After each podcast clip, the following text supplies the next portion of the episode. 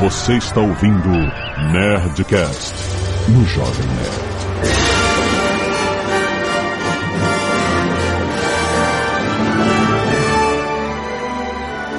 Landa, landa, landa, nerds! Aqui é Alexandre Antônio do Jovem Nerd, assim que nasce o Oscar do Coronga. Aqui é o Max Valarezo e eu ainda tô traumatizado com o Oscar de Green Book. Aqui é o Michel Arouca e eu sou o Tim Corongo. Aqui é a Aline Diniz. Cadê as mulheres diretoras nesse Oscar? Olha aí. Aqui é a Zagal e eu vou falar só de Rocketman.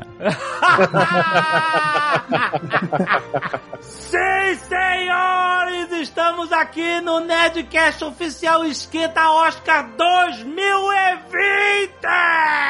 Aliás, todos estaremos no Oscar da TNT, rapaz! Presta atenção, você que está ouvindo a voz de Aline Diniz no Nerdcast, você está muito confuso.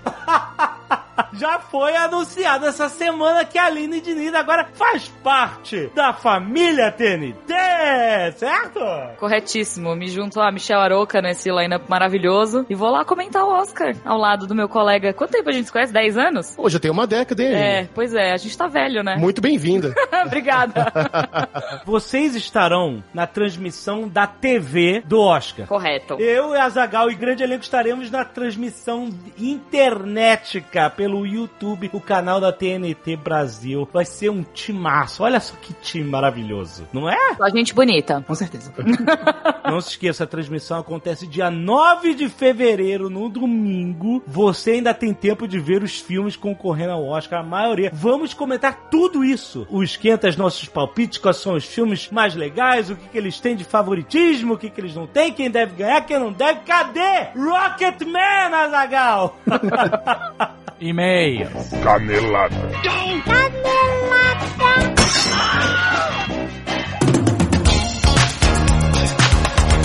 Muito bem, Leozito, vamos para mais uma semana de meus encadeladas do Nerdcast. Vamos! Yes! Estamos aqui novamente. Olha aí, a Zagal está editando aí Nerdcast de RPG, então fiquem tranquilos, está acontecendo. Será? Será se?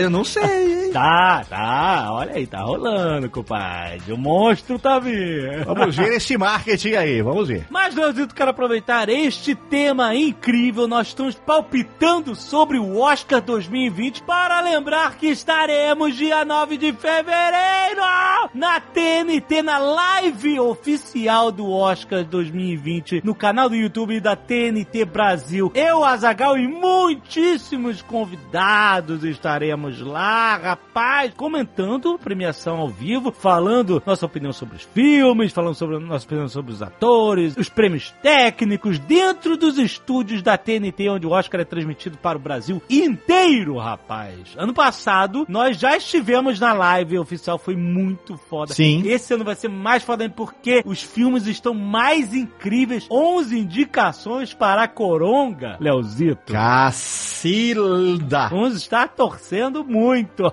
Pois é. Lembrando que nós fizemos um monte de conteúdos especiais nessa corrida, nessa esquenta para o Oscar. Tem lá no canal do Jovem Nerd no YouTube e tem lá no canal da TNT, tem link aí no post. Tem alguns vídeos exclusivos que nós fizemos só pra TNT, pro canal deles, pro IGTV deles. Vai lá, vai lá pra você ver nossos palpites sobre os melhores filmes, sobre as surpresas e curiosidades do Oscar e nosso bolão. Já fizemos o bolão, Leozito. Ah, eu quero só ver, hein? E a gente prometeu o seguinte: entre eu e a Zagal, quem vencer o bolão vai pagar um ano de cinema pro outro. Boa! Aí vi vantagem, hein? Ah? Aí vi vantagem. Ah, exatamente. Então não se esqueça, 9 de fevereiro, no domingo, você entra, já assina o canal da TNT Brasil aí, já liga o sininho pra você ser lembrado quando começar a nossa transmissão ao vivo. Não perca por nada, vai ser muito, muito foda.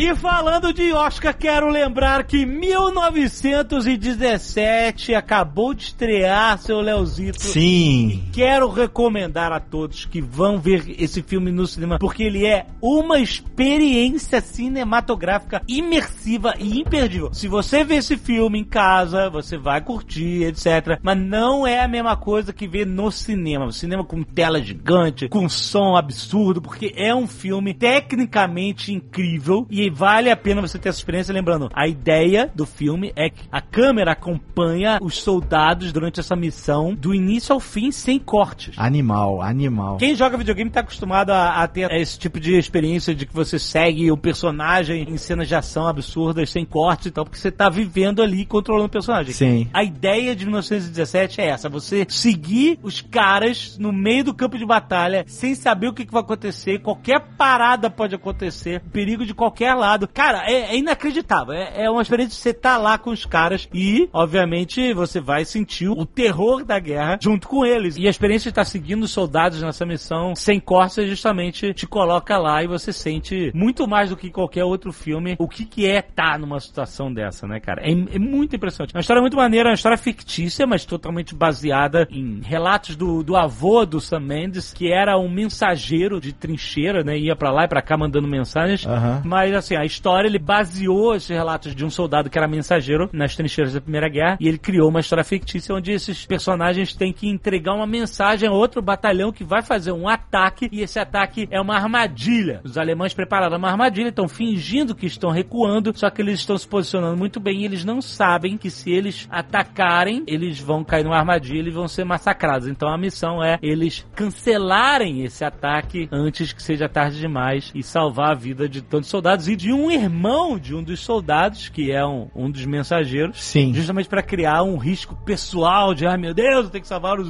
soldados e meu irmão também de uma morte certa. É, tem que ver, né? Porque é o irmão do Tommen. Dependendo do irmão, é melhor nem salvar também, né? é o Tommen, né? É do Game of Thrones, ele que faz cena muito bom. É o ator. é o- Olha só, o filme estreou dia 23 de janeiro, ou seja, já está nos cinemas. Já está Yes. hoje no cinema. Então você pode terminar de ouvir esse Nerdcast, pode comprar seu ingresso pra ver hoje mesmo 1917, esse filme primoroso que tá concorrendo a 10 Oscars, seu Léo. Animal, animal. Vá ver no cinema!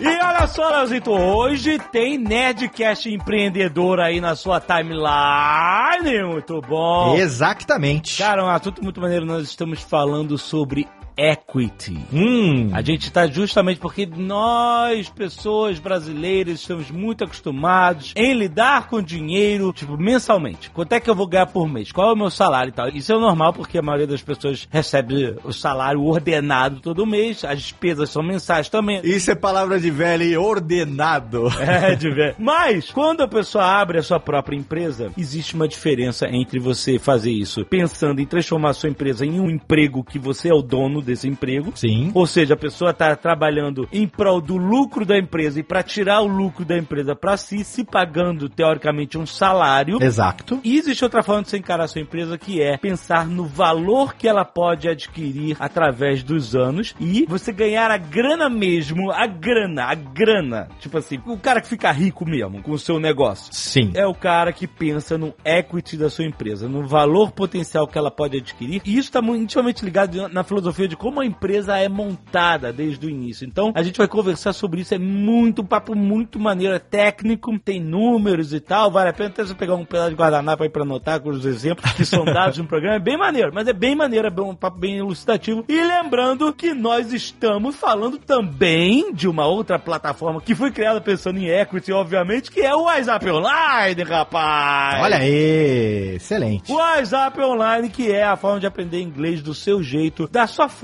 no seu celular, no seu computador, no seu tablet, onde você estiver. São mais de 300 horas de conteúdo em formato de documentários e aulas com um estilo cinematográfico. A parada que quem já conheceu o meu sucesso.com é a mesma pegada, com os professores que falam inglês nativamente, com aula de vocabulário, com aula de gramática, mas o mais importante é que todas as situações das videoaulas são baseadas em uso real do inglês em situações específicas. Inglês para situações específicas. E eles começaram com um mega módulo de viagens. Então tem uma parte de fala sobre inglês usado em aeroporto, inglês usado dirigindo, em hotel, em esportes e jogos, restaurantes. E agora Ah. eles estão lançando, aliás, já lançou, acabou de lançar, e por isso que a gente está ressaltando aqui, o módulo sobre compras. Olha aí. Que é aprender a se comunicar quando for as compras de uma viagem aos Estados Unidos, por exemplo. Excelente. E isso a gente sabe eles sabem que está na viagem de todo brasileiro ao exterior. Ah, com certeza. Sempre tem um, um desejos. Exatamente. Então, cara, tudo isso faz parte do pacote que você ganha o acesso total à plataforma, todo o conteúdo da plataforma através da assinatura. Então você vai lá em whatsapponline.com.br barra Jovem Nerd pra você assinar e olha só, você vai ter acesso a todos esses módulos que foram publicados, aos módulos que ainda serão publicados, vai ter dois módulos saindo em fevereiro, um no início de março, e eles, depois que eles fecharem todo esse tema de viagens, eles ainda têm um conteúdo novo incrível que é sobre business, inglês para negócios Ó. e inglês de preparação para exames TOEFL e SAT, cara, é muito maneiro. Para você que tá procurando inglês para situações específicas, vai conhecer o whatsapponline.com.br. Tem link aí no post. Vai lá!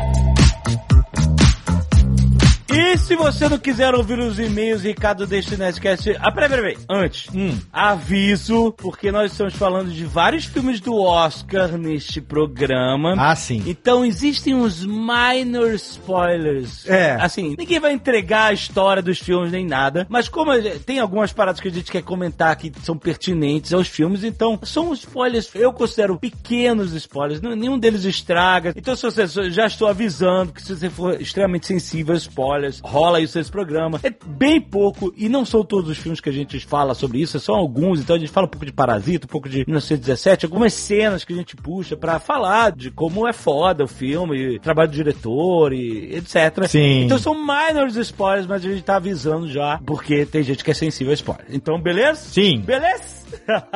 Léo, você viu todos os filmes? Não, imagina. Você ouviu os spoilers, você editou o programa. Ah, mas essa é minha vida, né, querido? Há oito anos, Não, né? não, não, não, não. É, oito anos que... Mas foi, foi grande spoiler? Você assim, caralho, não queria ter Não, não, não. Não foi, né? Não estragou, não. Não. Saber que o cara morre no final não estraga a minha Não, experiência, não, imagina.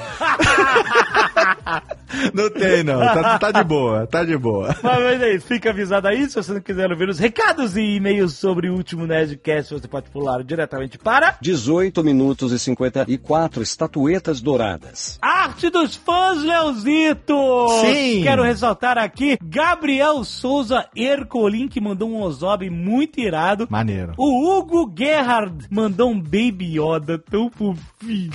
Tá muito valia, valia it, valia Muito, muito, muito. E também temos um Baby Cthulhu por Lejones Art. Por que não, né? Já que estamos na onda dos babies. Intimidando, tá intimidando, Tá. tô chamando na chincha. Douglas Aguilar, 23 anos, arquiteto urbanista de Santo André, São Paulo. Olá, nerds! Vim dar meu pitaco sobre o assunto o que é arquitetura abordado no Nerdcast 709, profissão arquiteto. Hum. Eu já recebi muito essa pergunta, principalmente de familiares, inclusive minha própria mãe, que insiste em dizer que eu sou engenheiro sem saber a diferença.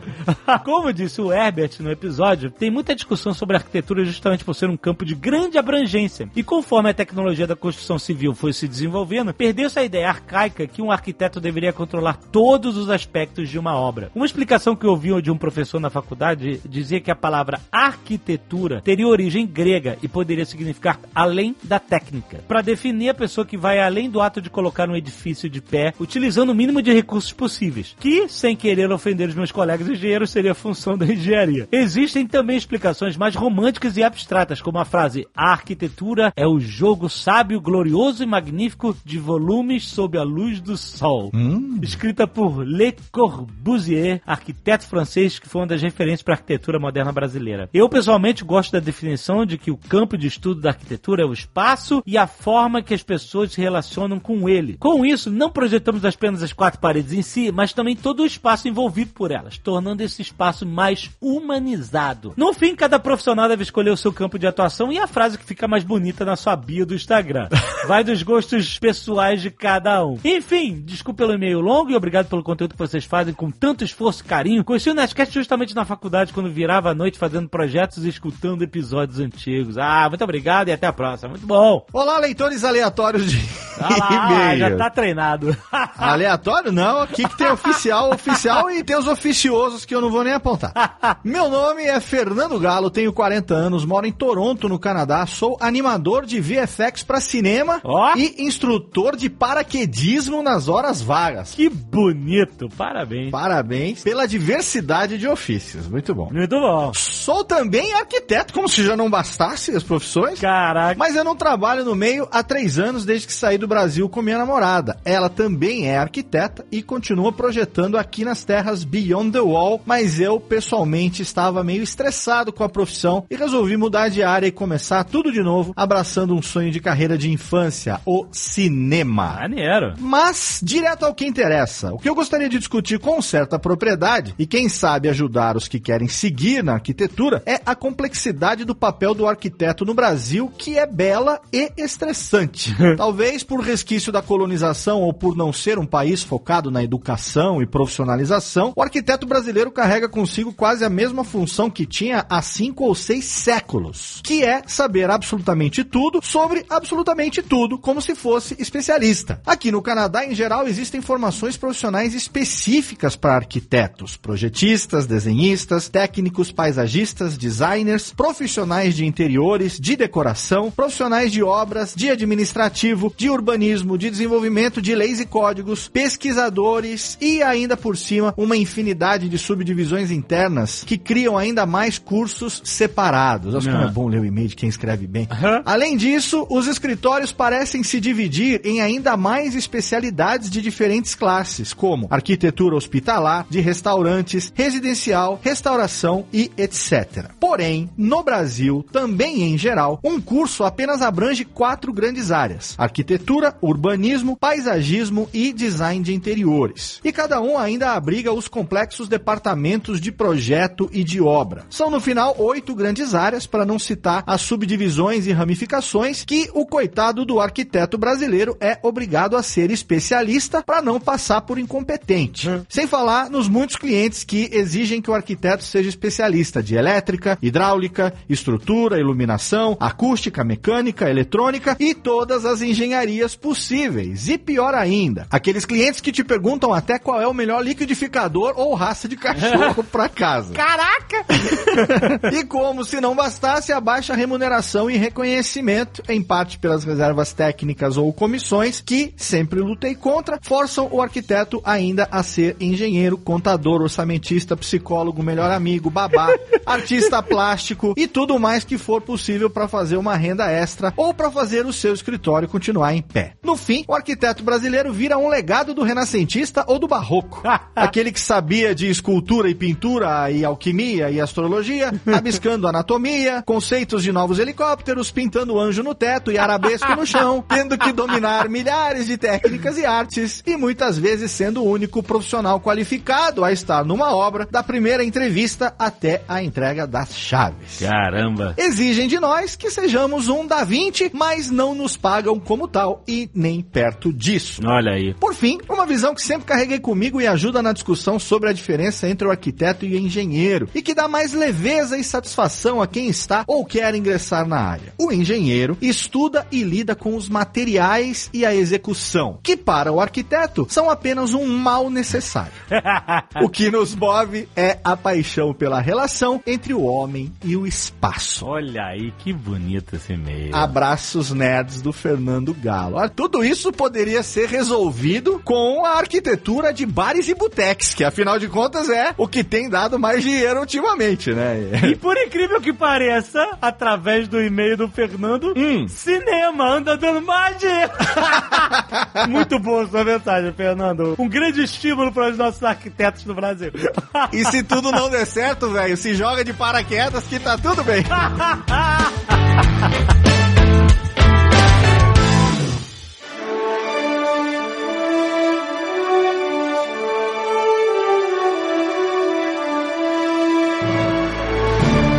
Temos aqui nove filmes concorrendo. A gente vai direto pro a melhor, filme? Ah, não queremos? Queremos dar aquela mise-en-scène do Oscar? Eu acho que sim, né? Primeiro Nerdcast com 5 minutos, não, tô brincando. Quer começar pelo melhor diretor, que é uma categoria maravilhosa? Essa é uma categoria bem importante, na verdade, e eu acho ela meio injusta no sentido que normalmente quando você tem um indicado a melhor filme, o diretor é o responsável por esse filme ser indicado a melhor filme. Talvez ele não seja o melhor diretor daquele ano, mas Eu é, ele é um ótimo diretor, já que o filme dele foi indicado a melhor filme. É, isso é uma das coisas que sempre faz a galera ficar coçando a cabeça todo ano, é, toda vez que rola isso mesmo. Tipo, como assim você tem um filme que tá lá indicado na categoria principal, mas o diretor ou a diretora não tá indicado a melhor diretor? Eu não sei explicar exatamente qual é a- o raciocínio por trás da academia na hora de fazer isso, mas, enfim, não sei se vocês já chegaram a ver alguma coisa sobre isso. Tem até uma pergunta aqui, já que tem umas pessoas que conhecem tanto de cinema. Como você avalia o melhor diretor se você não tava lá vendo o cara trabalhar? Mas o resultado do trabalho. Cara, pra mim, eu vou de acordo com a, a experiência que eu tive com o filme e aí eu vejo realmente tentar avaliar a obra na sua coesão, realmente, tipo, porque, beleza, é um trabalho coletivo que você tem diferentes profissionais trabalhando em cada coisa, mas o diretor é o responsável por amarrar isso tudo de uma forma que cria uma unidade artística. Então, se eu sair do filme sentindo que as coisas estavam bem amarradinhas de certa forma, eu já sinto que é uma boa direção, entendeu? Eu acho que o trabalho do diretor, na realidade, vai muito além de só estar ali no momento e dirigir as cenas de fato. Eu acho que ele é muito o maestro daquela obra inteira, assim. Principalmente quando é um filme autoral, como o Irlandês é. Que é um filme muito do Martin Scorsese para fãs do Martin Scorsese, com atores com quem ele gosta de trabalhar, sobre um assunto que ele tem muito conhecimento. Sabe, tipo, Era Uma Vez em Hollywood, a mesma coisa. É um filme muito autoral do Tarantino. Então eu acho que existe sim uma discrepância entre você ter um diretor que tá fortemente envolvido num projeto e aí o filme dele é indicado e ele também é indicado, quando ele é meio que o maestro da obra inteira, e quando é um filme que é muito mais sobre a história ou sobre a fotografia. Eu lembro do ano de Mad Max, o Estrada da Fúria, foi indicado a todas as categorias e melhor filme não. Pra mim, inconsistência e discrepância é isso. É você ter um filme que, na teoria, ele é reconhecido em todas as categorias, mas não como melhor filme. O que isso significa, sabe? Tipo, pra mim não, não tem muito problema o diretor acabar ficando de fora, é. Pra mim, a maior discrepância de todos os anos do Oscar foi essa, assim. É muito doido sobre o melhor diretor, porque você falou do Martin Scorsese. Tem filmes dele que você sabe que ele é o melhor diretor, porque os atores são uns merdas e se transformam em astros inacreditáveis. Tá talentos, falando Mark Wahlberg. né? Tipo, infiltrados. Você sabe que ele foi um ótimo diretor, porque esse cara não sabe interpretar. Mas isso também tem muito da preparação de elenco. O preparador de elenco tem que ser muito bom, tá? Tem filme muito bom por aí que tem ator muito bom que acaba fazendo um trabalho bosta também. Exatamente. Tipo, é uma das várias habilidades que o diretor tem que ter também é lidar com o diretor, assim. Você tem diretores que são famosos por não conseguirem fazer isso. O filme, por exemplo, a gente pega um Star Wars que é super clássico, mas uma das, se você pegar todas as histórias de bastidores dos primeiros lá da trilogia clássica, tem um monte de história dizendo que o George Lucas é um péssimo diretor de atores. Então, Só a Natalie Portman no episódio 1, 2 e 3. A Natalie Portman, atriz inacreditável, ganhadora de Oscar, e é um. Cara, não é nada ali. Mas em defesa da Natalie Portman, ela tá fazendo uma faculdade enquanto ela fazia Star Wars. Ah, Então, a atenção dividida, o negócio ali tava complicado.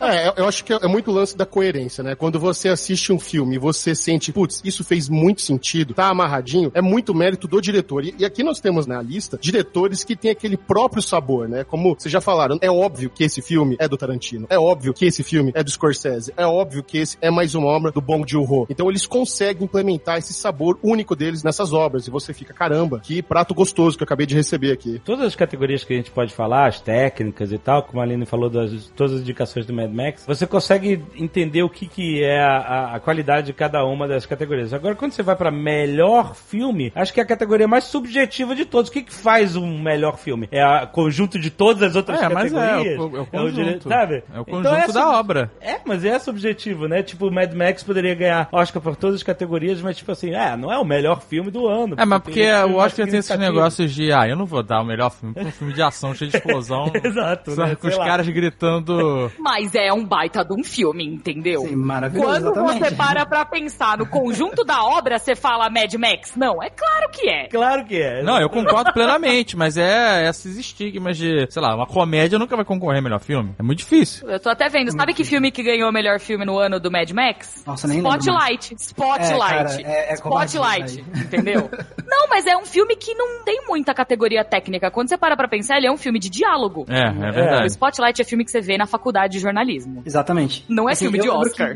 que- é, eu lembro que eu saí do filme gostando do filme impactado porque eu fiz faculdade de jornalismo, então pra quem fez jornalismo é aquele negócio, ah, nossa, realmente a profissão. Mas se depois você realmente vai pra analisar o filme de Spotlight, você- ainda mais comparando com o Mad Max da vida, realmente, cara, não tem nem comparação. Na minha opinião, não era nem pra ter entrado na categoria, né? Quanto pesa na mensagem que o filme tá passando, É, a pra entrar nessas categorias? Sim, isso com certeza, exatamente. Então isso leva muito em conta também esses filmes que têm mensagens importantes, que ou fala sobre racismo, ou se fala sobre crimes contra a humanidade, sobre preconceitos, assim, isso é, até o pessoal sempre fala que é uma das coisas que usa para como isca de Oscar também, né? Porque a academia gosta desse tipo de coisa também. Mas então, melhores diretores. Temos. Temos, Mar- ó, Martin Scorsese pelo Irlandês, Todd Phillips pelo Coringa, Coronga. Sam Mendes, 1917, a Bossa Nova, Quentin Tarantino, Era Uma Vez em Hollywood, Bong Joon-ho por Parasita. Gente, eu quero falar sobre Parasita rapidinho aqui. Ah, eu- sei que Assim, eu sei que tem muita gente comentando Parasita, muitas pessoas falaram, você tem que assistir Parasita, e eu assisti Parasita. Eu não peguei. Por quê? Eu não entendi Eu qual é. Assim, pegar, eu eu achei um filme legal, Eu mas eu não acho que é o melhor filme do ano, nem... Então, mas é que é a mensagem, entendeu? Essa parada. Sim, Porque isso, é a mensagem eu entendi. que nem Mother. Que se você vê Mother e não sacar a metáfora, você fala assim, puta, não entendi nada desse filme, o que que é isso? E além disso, tem um amálgama de gêneros, né? Começa como meio que um drama familiar, aí vira um thriller, aí começa a misturar, você tem um, um pezinho no horror ali, com aquelas cenas meio gore. Então eu acho que a viagem do filme é essa, você ir numa mistura de gêneros, ter aquela reviravolta. Cara, quando tem a cena que a gente vê o bunker, eu botei a mão na cabeça e falei, que isso? O que tá acontecendo aqui? Aí começam coisas inesperadas, sabe? Eu acho que se você vê esse filme sem saber nada, é uma experiência tão boa. Pra mim, funcionou pra caramba. É, eu, eu fui ver sem ver trailer, sem ver nada, porque era um que eu já tava muito curioso, que eu gosto desse diretor também. Eu tinha esquecido, porque se você vê outros filmes do Bong Joon-ho, ele tem isso. É, é uma, de certa forma, uma, uma característica que ele trabalha bem, é essa mescla de gêneros e você começar achando... Se vocês viram, sei lá, por exemplo, O Hospedeiro dele, aquele filme de, de monstro. Você vai ver um filme de monstro, mas você também vai ver que tem cinco minutos já tá rindo, e, e aí você fica meio desorientado. E, cara, eu achei Parasita realmente fantástico. Inclusive, a Zagal é a primeira pessoa que eu ouvi que viu Parasita e que teve uma reação mais morna, assim. É- é- isso é uma coisa que eu não sei vocês, mas eu não vi uma pessoa até agora que não gostou de Parasita. Ah, para fins de esclarecimento de internet, eu não odiei o filme, né? É, hoje em dia é uma coisa ou outra.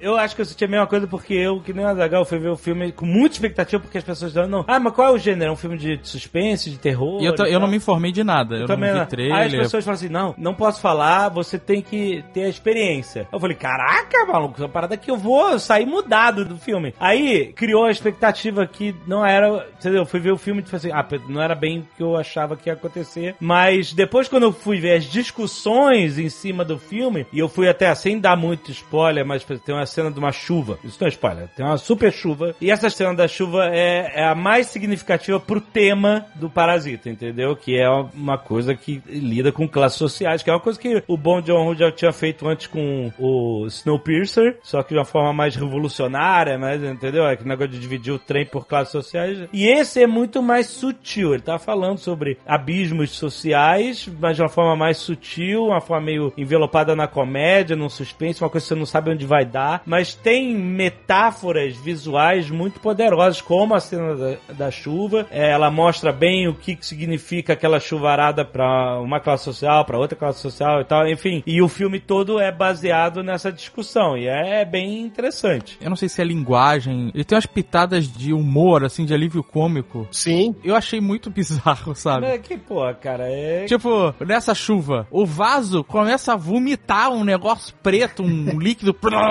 sabe? Que a mulher e a garota senta em cima do vaso. É, mas isso é bem. Eu, caraca, o que tá acontecendo? E aí no final, um dos caras lá naquela cena maluca da festa no final, o cara do bunker, ele cai no chão e vai morrer, né? E ele vê lá o, do- o dono da casa e ele grita assim, Respect! Cara, é muito... Eu fiquei, Mas, what? cara, é, mas é. Tem uma perda na tradução de cultura aí, né? De cultura Não, asiática pra gente, né? Não, é bem perceptível toda uma linguagem e identidade coreana, oriental do diretor ali, né? Muito diferente do que a gente tá acostumado no ocidente. Isso não é ruim, na verdade, isso não é ruim. Eu acho que acima de tudo o filme ele traz uma conexão de povos assim. Ele cria a verdade universal de que existe diferença de classe em todas as culturas. Eu acho que talvez tenha sido isso que mais fez com que as pessoas se sentissem atraídas pelo filme. É mostrar que existe isso em todos os lugares do mundo. Não é só no Brasil que existe gente dando jeitinho brasileiro, sabe? Não é só na Índia que tem gente muito, muito pobre e que tenta se aproveitar dos outros. Eu acho que é uma coisa mostrando, olha, galera, aqui na Coreia também é assim, sabe? É uma conexão mundial que as pessoas sentem ao assistir o filme que traz as realidades do mundo todo muito para mais próximo de você. Já que a gente discutiu agora esse filme, vamos falar dos diretores, né? Os outros a gente já falou tanto que acho que nem precisa, né? Já falou em Nerdcast, em nossos programas individuais. Quem vocês acham que é o melhor diretor desse ano? Olha só, eu não quero que vocês me venham com ganhou o Globo de Ouro, então não. Eu quero. Ah, mas isso ajuda no argumento. Eu quero coração.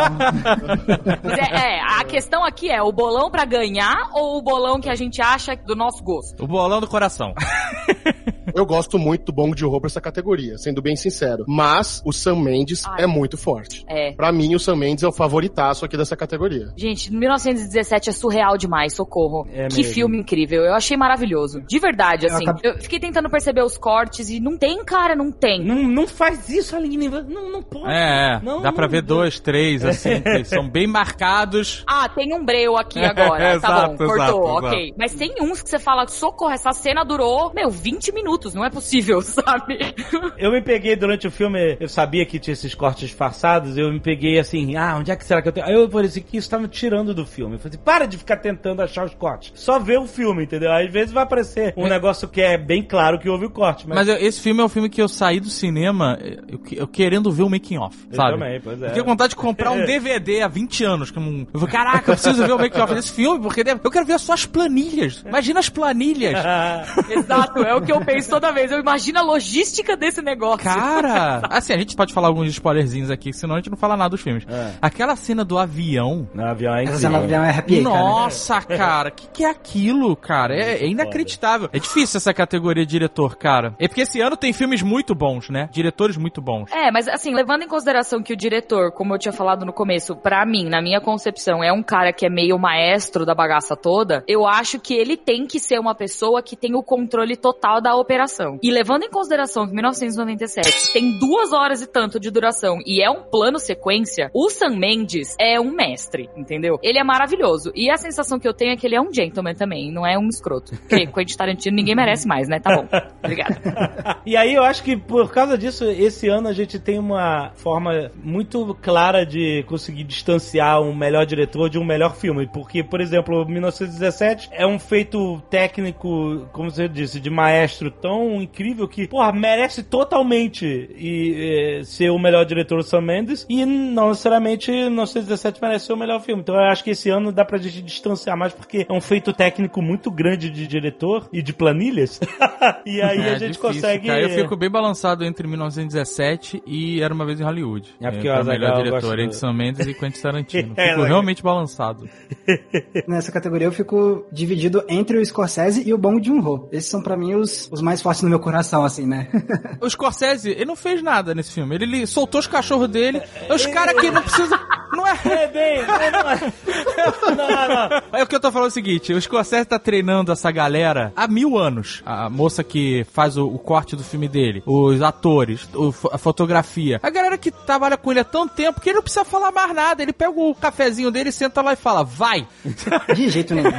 Não, não, não, mas olha só, mas Max, presta atenção, que o que ele que acho que ele quis dizer é o seguinte: o filme é incrível, mas ele é muito facilmente identificável com uma obra clássica do Scorsese. Ele fez mais um dos seus filmes de máfia, entendeu? Eu acho Né? que o Max tem o que dizer aí. É, eu já discordo porque, eu, inclusive, eu fiz um vídeo pro meu canal sobre o irlandês e o meu argumento central é que esse não é, pra mim, mais um Scorsese, tipo, ele na zona de conforto. Pra mim, esse filme, na verdade, é ele avançando ainda mais o estilo dele e levando pra um outro caminho pra fazer outras reflexões sobre história de crime e sobre violência, a forma como ele filma toda a violência é completamente diferente das outras obras de gangster dele, a forma como ele é, aborda o arco de ascensão e queda, porque você pega, sei lá, Goodfellas, Cassino, é, uma, é sempre umas histórias de ascensão e queda e, tipo, teve a condenação dos personagens e acaba o filme, entendeu? Mesma coisa com o Lobo de Wall Street. Agora, esse filme é, tipo, o que vem além da queda, tipo, o como é envelhecer nesse crime, ele não é tá tão ligado no glamour do crime como era com Cassino e Goodfellas. É porque ele né? envelheceu, né? E aí Exatamente. tem que envelhecer a obra junto. Exatamente, mas é isso. Eu sinto que é um reflexo muito grande também. É o próprio Scorsese refletindo muito sobre o legado que ele tá deixando nesse mundo dos filmes de gangster. Então, para mim, não é de forma alguma ele no piloto automático, de forma alguma. Eu acho que ele conscientemente procurou tentar coisas novas comparadas com os outros filmes de gangster que ele fez. Você concorda que quando o filme começa, em três segundos você fala assim, ok, estou vendo um filme do Scorsese? Não, com certeza, mas é que tá. Eu não tô dizendo que o filme não tem assinaturas dele, tá, tá repleto de assinaturas deles, inclusive nas escolhas técnicas também. Então, os planos sequências, a narração em off, é, as cenas com flash de, de câmera batendo, assim. Então, tem um monte de assinatura, com certeza. Mas eu acho que o que tornou esse filme especial para mim é justamente ver isso. Ele tendo um equilíbrio entre aquilo que ele gosta de fazer e aquilo que o Scorsese agora, com 77 anos, está fazendo depois de tantos anos dirigindo esses filmes. Mas as planilhas de 1917, as planilhas! Ah, mas ó, o irlandês tem planilha também pra juntar a agenda dessa galera. é foda mesmo. Mas Vou fazer um vira- filme autoral é de, de máfia. Vem aí, galera. Mano, o povo limpa a agenda. Não tem dessa, sabe? O Scorsese estala os dedos, tá todo mundo lá. Eu acho problemático só quando é isso, assim. É, é um, um diretor fazendo mais um filme do estilo dele, sabe? Não inovando em nada. Eu acho que existe uma questão de estilo, que é o Wes Anderson, que ele nunca vai fazer nada que sai do estilo dele. E aí tem caras tipo o Scorsese, tipo Spielberg, que já viveram o seu auge e que agora estão relaxados, de boa, e vão fazer o que querem fazer, entendeu? E aí eles vão fazer o bagulho que eles estão mais acostumados a fazer, que é a história inteira deles. E querendo ou não, eu concordo que o irlandês é meio que o Scorsese trabalhando toda a vida dele e tal, mas, cara, é o filme que ele sempre quis fazer e ninguém nunca deixou. E agora deram dinheiro e falaram, faz aí, vai. É bem isso. Exato.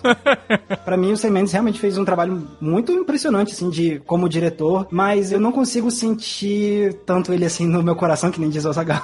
Eu tenho a tendência a achar que a técnica de câmera e a forma como ele coordena tudo, assim, eu acho que pra diretor eu não consigo também me ater somente aos aspectos de como ele mexeu a câmera, essas coisas, como ele coordenou a equipe de fotografia. Obviamente isso tudo é muito em consideração, mas sei lá, cara, eu acho que é porque pra mim é muito difícil desassociar realmente melhor diretor e melhor filme, entendeu? Então, se eu não considero 1917 pra mim que mereceria o melhor filme, eu também não consigo considerar o Sam Mendes como merecedor de melhor diretor nessa categoria, entendeu?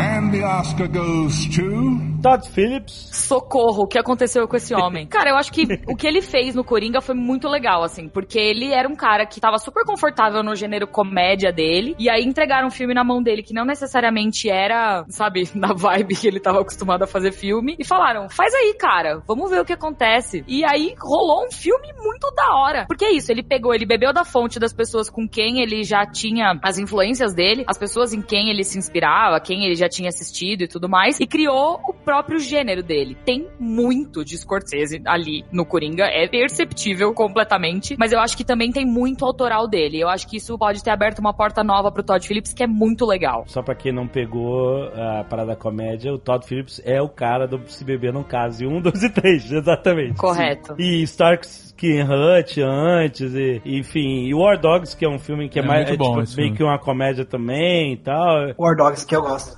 Agora, é- realmente é uma mudança gigantesca de estilo, né? Algo que você nunca ia esperar. Tipo o Peter Jackson, que dirigia filme trash de zumbi na Nova Zelândia, dirigiu Seus Anéis, sabe? Tipo, É. uma parada muito épica e. Da onde veio isso, sabe?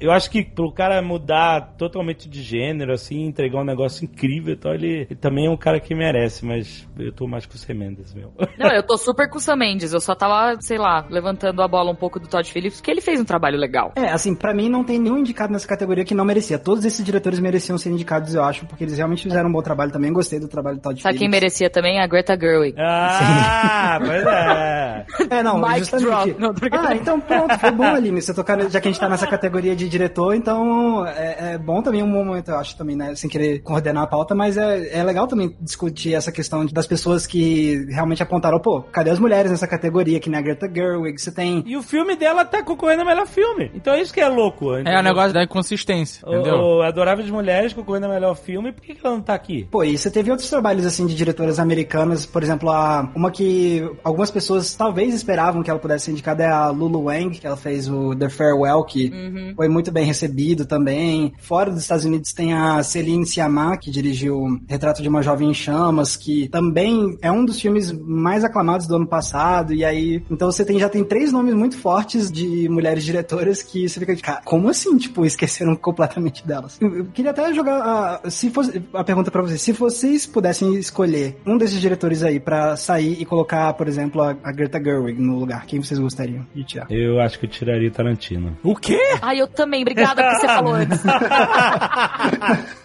Não, Que, não. Cara, é aquele negócio dos diretores que estão. Não, que você tá louco, Não, cara. Caraca. Ele tá confortável demais. O Tarantino tá confortável demais. Ele precisa de um chacoalha, pelo amor de Deus. A técnica dele é aprimorada, cara. Eu tiraria o Todd Phillips. É, Tem que comer mais feijão. Come mais feijão com arroz aí, volta daqui a um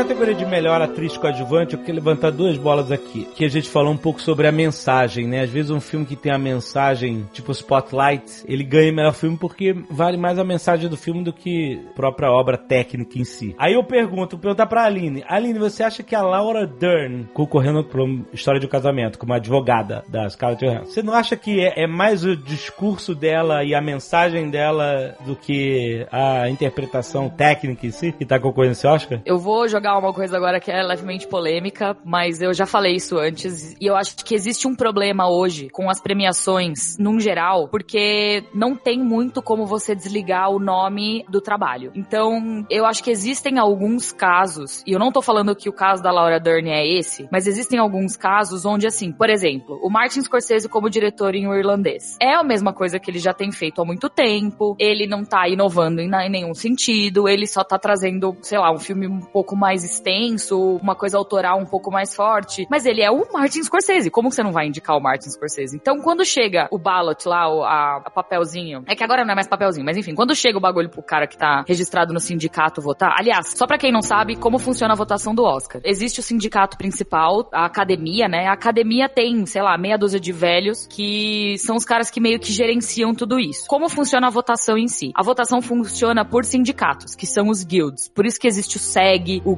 Critics. O Critics não é tão da categoria, mas enfim. O SEG é o sindicato de atores de Hollywood. Screen Actors Guild. Por isso que chama SEG. E aí chega essa cartinha pras pessoas e tem algumas categorias que só alguns sindicatos votam. Então, por exemplo, categoria de melhor fotografia não é todo mundo que vota. Se eu não me engano, atores não votam em fotografia. Ah. Quem vota em fotografia é diretor, são as pessoas de categorias mais técnicas. Por isso que alguns prêmios fazem mais sentido que outros, entendeu? Quando você para pra analisar o- os indicados ao Oscar de fato, você consegue entender o que estava passando na cabeça das pessoas que votaram e por que que aquelas foram as escolhas. O prêmio de melhor filme é todo mundo, todos os sindicatos votam no prêmio de melhor filme, assim como ator, atriz, coadjuvante, direção e tudo mais. Eu acho que quando chega a lista lá, ah, esses são os atores pré-selecionados indicados a melhor filme. Quem serão os indicados? Acho que são 20, se não me engano. Não lembro exatamente qual é o número. Quando você bate o olho nessa lista e você não necessariamente assistiu a todos os filmes, porque é um negócio que é meio complicado, é muito filme, você vai no que você reconhece. Uhum. Então, como a Laura Dern e, enfim, outras pessoas, Kathy Bates, por exemplo, que é a única indicação do caso de Richard Jewell, Aham. tá indicada. O nome dela é muito reconhecível, ela tá no mercado há muito tempo. Uhum. Então, quando você bate o olho e vê essas pessoas, se o filme de fato não fez um barulho, que foi o que aconteceu com Parasita, e eu acho que é por isso que ele tá presente nas principais categorias, você meio que vota no primeiro nome que você reconhece, sabe? Sem necessariamente ter visto o filme. Ou, ao contrário, você viu o filme e aí você vota naquilo pensando nos filmes que você assistiu. Por isso que eu acho que, por exemplo, o filme da Netflix, que tá disponível de uma forma mais ampla no mercado, tem mais chance de ser indicado. E essa era a grande questão inicialmente da academia ter colocado uma, um ban nos filmes da Netflix, porque é mais fácil você conseguir assistir a esse filme. Diferente dos outros, que você tem que se dispor a ir lá assistir e tal. Enfim, eles mandam um screener. Mas os estúdios não mandam pra galera? Os... Mandam, mas não é para todo mundo. É muita gente. É, não é verdade, faz sentido. É por guild deve ter, mano, umas mil, assim. É muita gente que vota em cada uma dessas categorias. Então eu acho que existe sim muito disso, assim. Tem muita gente que é indicada repetidas vezes, porque o nome já é fácil. Você bate o olho e fala, ah, eu já vi vários filmes do Scorsese e vou votar nele. Então, não sei se eu respondi a sua pergunta sobre a Laura Dern, mas eu acho que pode ser isso também, um grande problema dos prêmios atualmente, assim, sabe? É, você explicou como é que deram um Oscar pro Rami Malek. ah, eu gosto tanto do Fred Mercury. Pum! Exato. Agora me explica por que que Rocketman não tá em nada a não ser a canção original. Isso é, é para mim inaceitável, É um cara. absurdo isso. Eu acho que pode ter sido lobby. Não fizeram lobby suficiente. Mas a Paramount fez lobby pra caraca desse filme que eles falavam. Ah, mas aí tem lobby e tem lobby, né? Tem uma vaga sobrando no melhor filme, cara. É Pois muito é. triste isso. Mas olha só, a Laura Dern tá falando do discurso dela, que ela faz um discurso sobre o papel da mãe na sociedade, como a mãe é vista aqui. E, tipo assim, é basicamente um TED Talk, alguma coisa. Tipo assim, foi uma parada que a sociedade precisava ouvir. E a mensagem muito forte do filme, a mensagem mais forte do filme é essa. E ela carrega, ela é portadora dessa mensagem, né? Então eu fiquei bem. Porque, tipo assim, eu tava vendo, analisando a interpretação dela. É ok. É tipo a interpretação da Scarlett Johansson, que tá a dois Oscars, como a mãe no Jojo Rabbit e a mãe no História de um Casamento. Parecem duas pessoas diferentes. É, tipo, é um abismo de interpretação entre uma e outra. Tipo, eu achei a, a participação dela do Jojo Rabbit ok, legal, mas com uma mensagem forte e poderosa. Só que em termos técnicos, dela passar a verdade do personagem, dizer, caraca, como é que pode estar escrito num roteiro isso? É muito natural. Sabe, a História de Casamento, ela dá um banho nela mesma. É, não, e a, e a Laura Dern, inclusive, a galera até comenta que a atuação dela é muito sólida, é muito boa, mas até lembra o personagem dela em Big Little Lies, que é meio aquela mulher mais confiante, bocuda, que fala bem, que articulada, e lembra um pouco. Advogada. É, advogada também, é. e nessa categoria tem a, Ma- a Margot Robbie numa, numa personagem que eles in- inventaram, né, na, na história do escândalo, porque é toda a história de acusação lá do Roger Ailes, da Fox News, e a personagem dela é uma das únicas ali de toda a trama que eles criaram só pra ter a Margot Robbie no filme, né, e ela conseguiu, conseguiu a indicação. Tem a Florence Pugh também, que tá super bem, uma das atrizes jovens aí que mais tá bombando e tal. Mas, é o que vocês falaram, a Laura Dern, como ela tá ganhando tudo ultimamente esse ano na- nas outras premiações, ela já chega no Oscar com essa pompa de favorita mesmo. Mas eu acho que também existe muito uma questão, tipo, eu não sei se História de um Casamento teria sido indicado ao Oscar, porque ele não é muito um filme de Oscar, quando você para pra pensar no nível de produção do filme. Você traz algo que é, é mais fácil, é mais acessível das pessoas terem assistido, entendeu? E eu não sei também se isso é uma forma do Oscar querer se reinventar pra ter mais audiência, porque querendo ou não, é muito visível que o Oscar, principalmente pro público americano, que é o principal público dessa premiação continuar existindo, ele tá perdendo espaço no mercado. Então, quando você traz filmes que são mais palatáveis e mais fáceis da população ter acesso, por que não colocar eles ali indicados, sabe? É muito difícil você reescrever o livro de regras de uma premiação e colocar a Netflix envolvida nisso, que é a mesma coisa que eu falo sobre o Emmy todo ano. Como que você categoriza uma série de- da Netflix no prime time Emmy, sabe? No Emmy de horário nobre. Aham. Passa em qualquer horário, literalmente qualquer horário que você quiser assistir, a série tá passando. Então é um negócio que é meio, é uma linha tênue, assim, é, é muito complicado você saber o que que tá indicado e por quê. É porque saiu muito recentemente? Tá mais fresco na mente das pessoas? Porque o Rocketman é um filme, entre aspas, antigo, sabe? É, é, foi do ano passado, né? No começo do ano passado. Então eu acho que também tem muito disso, assim, tem essas coisas mais recentes que acabam indicadas porque, ah, eu vi semana passada no meu sofá.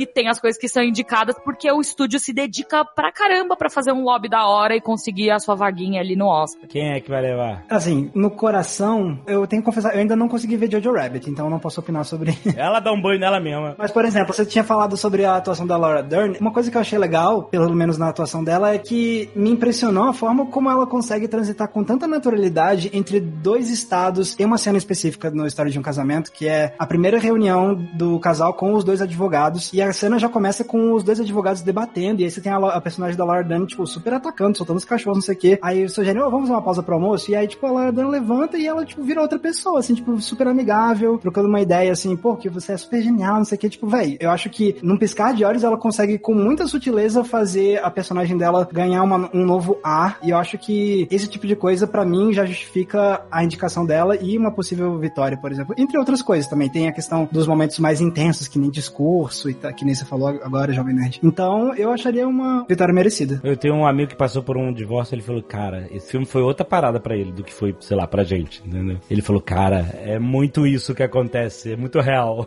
Não, mas existe muito uma questão de referência também. Eu lembro quando eu vou, não sei por que, que eu tô trazendo tanto Mad Max, não é um filme que eu a Aline não superou mesmo, cara. Mad Max, ele é um filme, para mim, que ele é muito importante para as mulheres, de uma forma que nem, nenhum homem vai entender. Eu saí abaladíssima de Mad Max. Abaladíssima. Porque ele passa mensagens e meio a explosões que são muito relevantes para muitas mulheres. Cara, eu chorei de soluçar em Mad Max. É surreal. E toda vez que eu falo isso para as pessoas, as pessoas ficam meio, como assim? Por quê? Sabe? Na maioria homens, claro. Mas as pessoas não entendem, os homens não entendem o significado que esse filme tem para alguém que vive aquilo de uma forma, claro, não tão intensa, não tão expressiva assim na pele. E eu acho que a história de um casamento é mais ou menos a mesma coisa. É, eu acho que ele traz esse debate do divórcio, da briga, sabe, da separação em si de duas pessoas, e não necessariamente só de um relacionamento, mas da separação de uma forma muito realista. E eu acho que quando você coloca isso na mesa, é a mesma coisa do Jojo Rabbit. Você traz uma subversão que não necessariamente era algo que você tinha pensado. Cara, Jojo Rabbit faz piada com o nazismo, sabe? Você ri de Hitler no filme. Você ri, mas você ri com uma culpa. E você pensa, caraca, eu devia estar tá rindo disso. Eles estão falando sobre mortes e judeus e o holocausto e, sabe, é um negócio super intenso. Mas logo depois ele te dá um puta de um tapa na cara de uma forma que você fala, caraca, é você trazer isso pra conversa de uma forma leve, descompromissada e depois esfregar na cara da pessoa e falar, tá vendo, idiota? Aqui, ó, pra você chorar um pouco. E aí, qual é o teu palpite? Eu nunca sei dizer. Principalmente essas categorias que tem muita gente foda, assim. Eu não sei. Eu acho que a Scarlett Johansson tá muito bem no Jojo Rabbit, assim. Porque é isso, ela traz uma leveza pro assunto que eu não sei se eu conseguiria. Sei lá, eu voto na Scarlett Johansson. Olha, olha aí. Eu achei super normal, assim. É, é, tipo, eu achava que a Laura Dern mereceria mais. Ou a Florence do Adoráveis Mulheres, que também mandou muito bem. Eu voto na Margot Robbie só pela minha amizade. ah, meu Deus. É, eu acho que era isso, né? Exato, né? Ah, essa é minha amiga. Pum! Voto. Já sabemos, então, em, em quem o Azagal vai votar pra melhor ator, né? Brad Pitt é o melhor é, amigo do Azagal. Pois é, melhor ator coadjuvante também tem amigo. Meu voto tá contaminado. É, é. And the Oscar goes to... Melhor coadjuvante, parece que estamos em 1996, né? Tom Hanks, Anthony Hopkins, Al Pacino, John Pesci, Brad Pitt, né, cara? Não é uma categoria, é uma máquina do tempo. Exato, né, cara? É, essa aí é difícil, né? Essas categorias estão muito difíceis esse ano, muita gente foda. Eu voto no Joe Pesci. Olha. Realmente me impactou muito. Ele, ele para mim, é a melhor coisa do filme. Apesar de tudo ser incrível... Peraí que o Michel suspirou aqui. Não, Peraí, não, porque... eu, eu não acho, não. Eu acho o Joe Pesci voltar da aposentadoria pra esse filme sensacional. É, você falou que tá difícil para mim, essa é uma das mais barbadas. Não tem como o Brad Pitt perder essa. Para mim tá muito fácil, porque não apenas ele ganhou tudo até agora, mas ele também tá super bem, é super elogiado. Toda vez que ele vai no palco faz um discurso bonito. É um cara muito respeitado, muito aclamado em Hollywood. Então eu ficaria muito surpreso se ele não levasse esse Oscar, mas muito mesmo. Mas você tá votando com a racionalidade. Ele é a voz da razão tá aqui. coração aqui.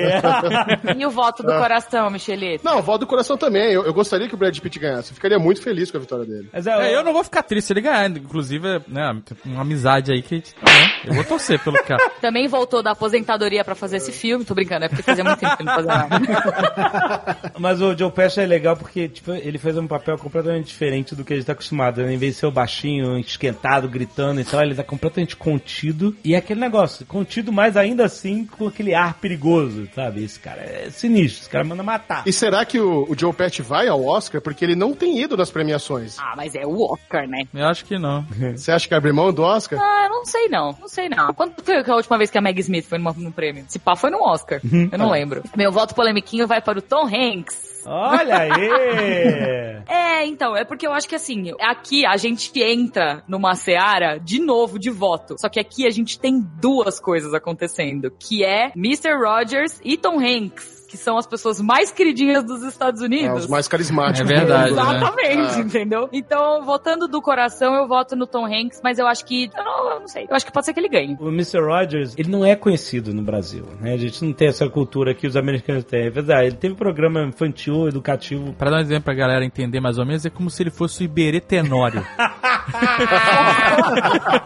Exato, o cara que é mó nice guy, todo mundo gosta dele, tem um programa educativo. É, Eu tava pensando no professor Tiburcio, tô pensando nos anos 90. E aí, o que acontece? Ele Mas o Taz treta no Twitter, o Iberê não. Exato. O Caso teve uma carreira polemiquinha ligada à política. O Iberê Tenório, É, não. Não, tá bom. O engraçado dessa história justamente é porque as pessoas falam assim, como é que ele é na vida real? As pessoas tentam ficar, tipo, desmascarar o, o Mr. Rogers. Quem é esse cara de verdade, né? E ele sempre se mostrou em todas as entrevistas e todas as, as instâncias sociais, dentro e fora da televisão e tal, como o cara mais nice guy do universo. E aí o Tom Hanks tá nessa vibe de fazer papel de, de biográfico pra caraca, né? fez do Walt Disney, fez do Capitão Phillips, fez do outro, do outro capitão que pousou lá no Rio Hudson e agora fez o Mr. Rogers, que pra gente não parece não ter muito impacto, né? Mas pros americanos é uma parada, um big deal, né? E aí, na vida real, tentavam descobrir, ah, será que o cara, quem é o cara por trás dessa máscara de bom moço? E era o mesmo cara, entendeu?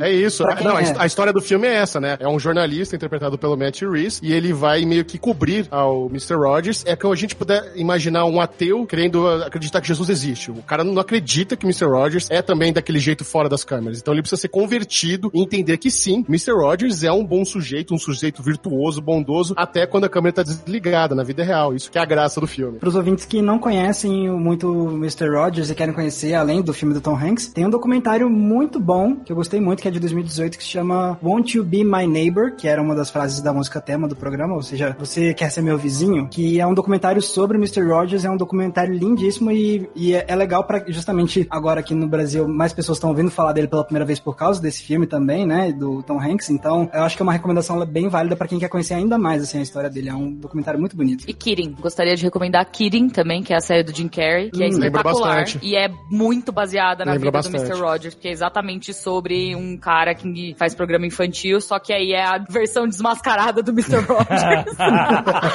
Porque é meio que ele surtado. Assim. É maravilhoso. Assistam a Kirin se vocês ainda não viram, que é perfeito. Sério, minha série favorita. Palavras sobre o Anthony Hopkins em Dois Papas. Ah, cara, é o Anthony Ele é Hopkins, Anthony né? Hopkins, né? Você não espera nada além disso. Eu adoro que a conceito geral foi. É tipo assim, ele é muito bom. E ele continua É, sendo exato. muito bom, é isso. É em Exato. tudo que ele faz. É, não é ele em Transformers, né? Não é ele ganhando Exato. dinheiro. É ele atuando É real. um filme do Fernando Meirelles ainda, né? Exato. Aliás, esse filme é muito legal, Dois Papas. Independente de crença. Mas tal. esse filme podia chamar Dois Velhos no Boteco e só trocar a roupa. Sabe qual é? Porque, né? Mas é Porque era isso, essa é a ideia. Bota esses dois malucos junto e qualquer texto vai ser maravilhoso. É isso. É. Um dos melhores Qualquer comentários merda. que eu vi sobre sugerindo outro título pra esse filme foi alguém que postou no Twitter dizendo assim: Não me conformo que Fernando Meirelles não chamou dois papas de Chico e Bento. Caraca, isso é Verdade, essa muito bom. And the Oscar goes to. então vamos para a melhor atriz. Aline. Pera, Calma. Temos, a Cynthia Erivo por Harriet, a Scarlett pelo História de Casamento, Olha a intimidade. minha amiga. Scarlett. Você tem seus amigos, eu tenho as minhas amigas. Saoirse Ronan pela Adoráveis Mulheres, aliás, quatro vezes já indicada. Sim. Maravilhosa, perfeita. Merece tudo. Incrível. Atriz incrível. Quantos anos ela tem? 20? É a garota! Ela tem tipo 25, alguma coisa assim. Ela é de 94. Que absurdo! 25 anos de idade, quatro indicações, eu acho. Ela é incrível mesmo. Ela eventualmente vai ganhar, mas não acho que é esse ano, não é meu palpite. Aí tem Charlize Theron pelo Escândalo e a Renée Zellweger por Judy, é, muito além do arco-íris, o, o filme da Judy Gala. Eu gostaria que a Charlize Theron levasse, porque eu acho que, entrando na, no caso de novo de filmes relevantes por causa de temas atuais, Aham. o caso do Roger Ailes na Fox News foi muito forte e foi um, sei lá, foi foi um caso que não reverberou tanto quanto reverberou o do Harvey Weinstein, por exemplo, ou o do. O das 64 mulheres lá. Ah, o Cosby. Bill Cosby? Velhinho, isso, Bill Cosby, obrigada, ele mesmo. Porque esses casos reverberaram muito mais, assim. Eu acho que foi porque aconteceu no entretenimento e o do Roger Ailes meio que não foi. Foi um lado mais business. E é- essa história, eu, eu não sei, eu não ouvi tanto falar dela quanto eu ouvi falar da Bill Cosby e do Harvey Weinstein. E, cara, a Charlize Theron se transformou de novo pra interpretar um papel, sabe? Eu, eu sei lá, ela é maravilhosa. Eu, não, eu acho que a Renée Zellweger veio aí de um, um prêmio no Globo de Ouro que as pessoas ficaram meio... Eu fiquei muito confusa, porque ao mesmo tempo que ela faz um trabalho muito legal, eu não sinto que ela se aprofunda muito. Ela tá muito na superfície. Não sei, é sensação mesmo. O meu voto é da Charlize Theron. Não, eu acho que eu concordo com você. A Charlize Theron é facilmente a coisa mais impressionante de O Escândalo. A transformação que ela fez na voz, na maquiagem, pra ficar realmente a cara da Megan Kelly, é muito impressionante. Então, realmente, ela é o, é o ponto forte do filme. O lance da Renée Zellweger é que ela tá vindo aí, depois de quase 15 anos, esquecida por todas as premiações.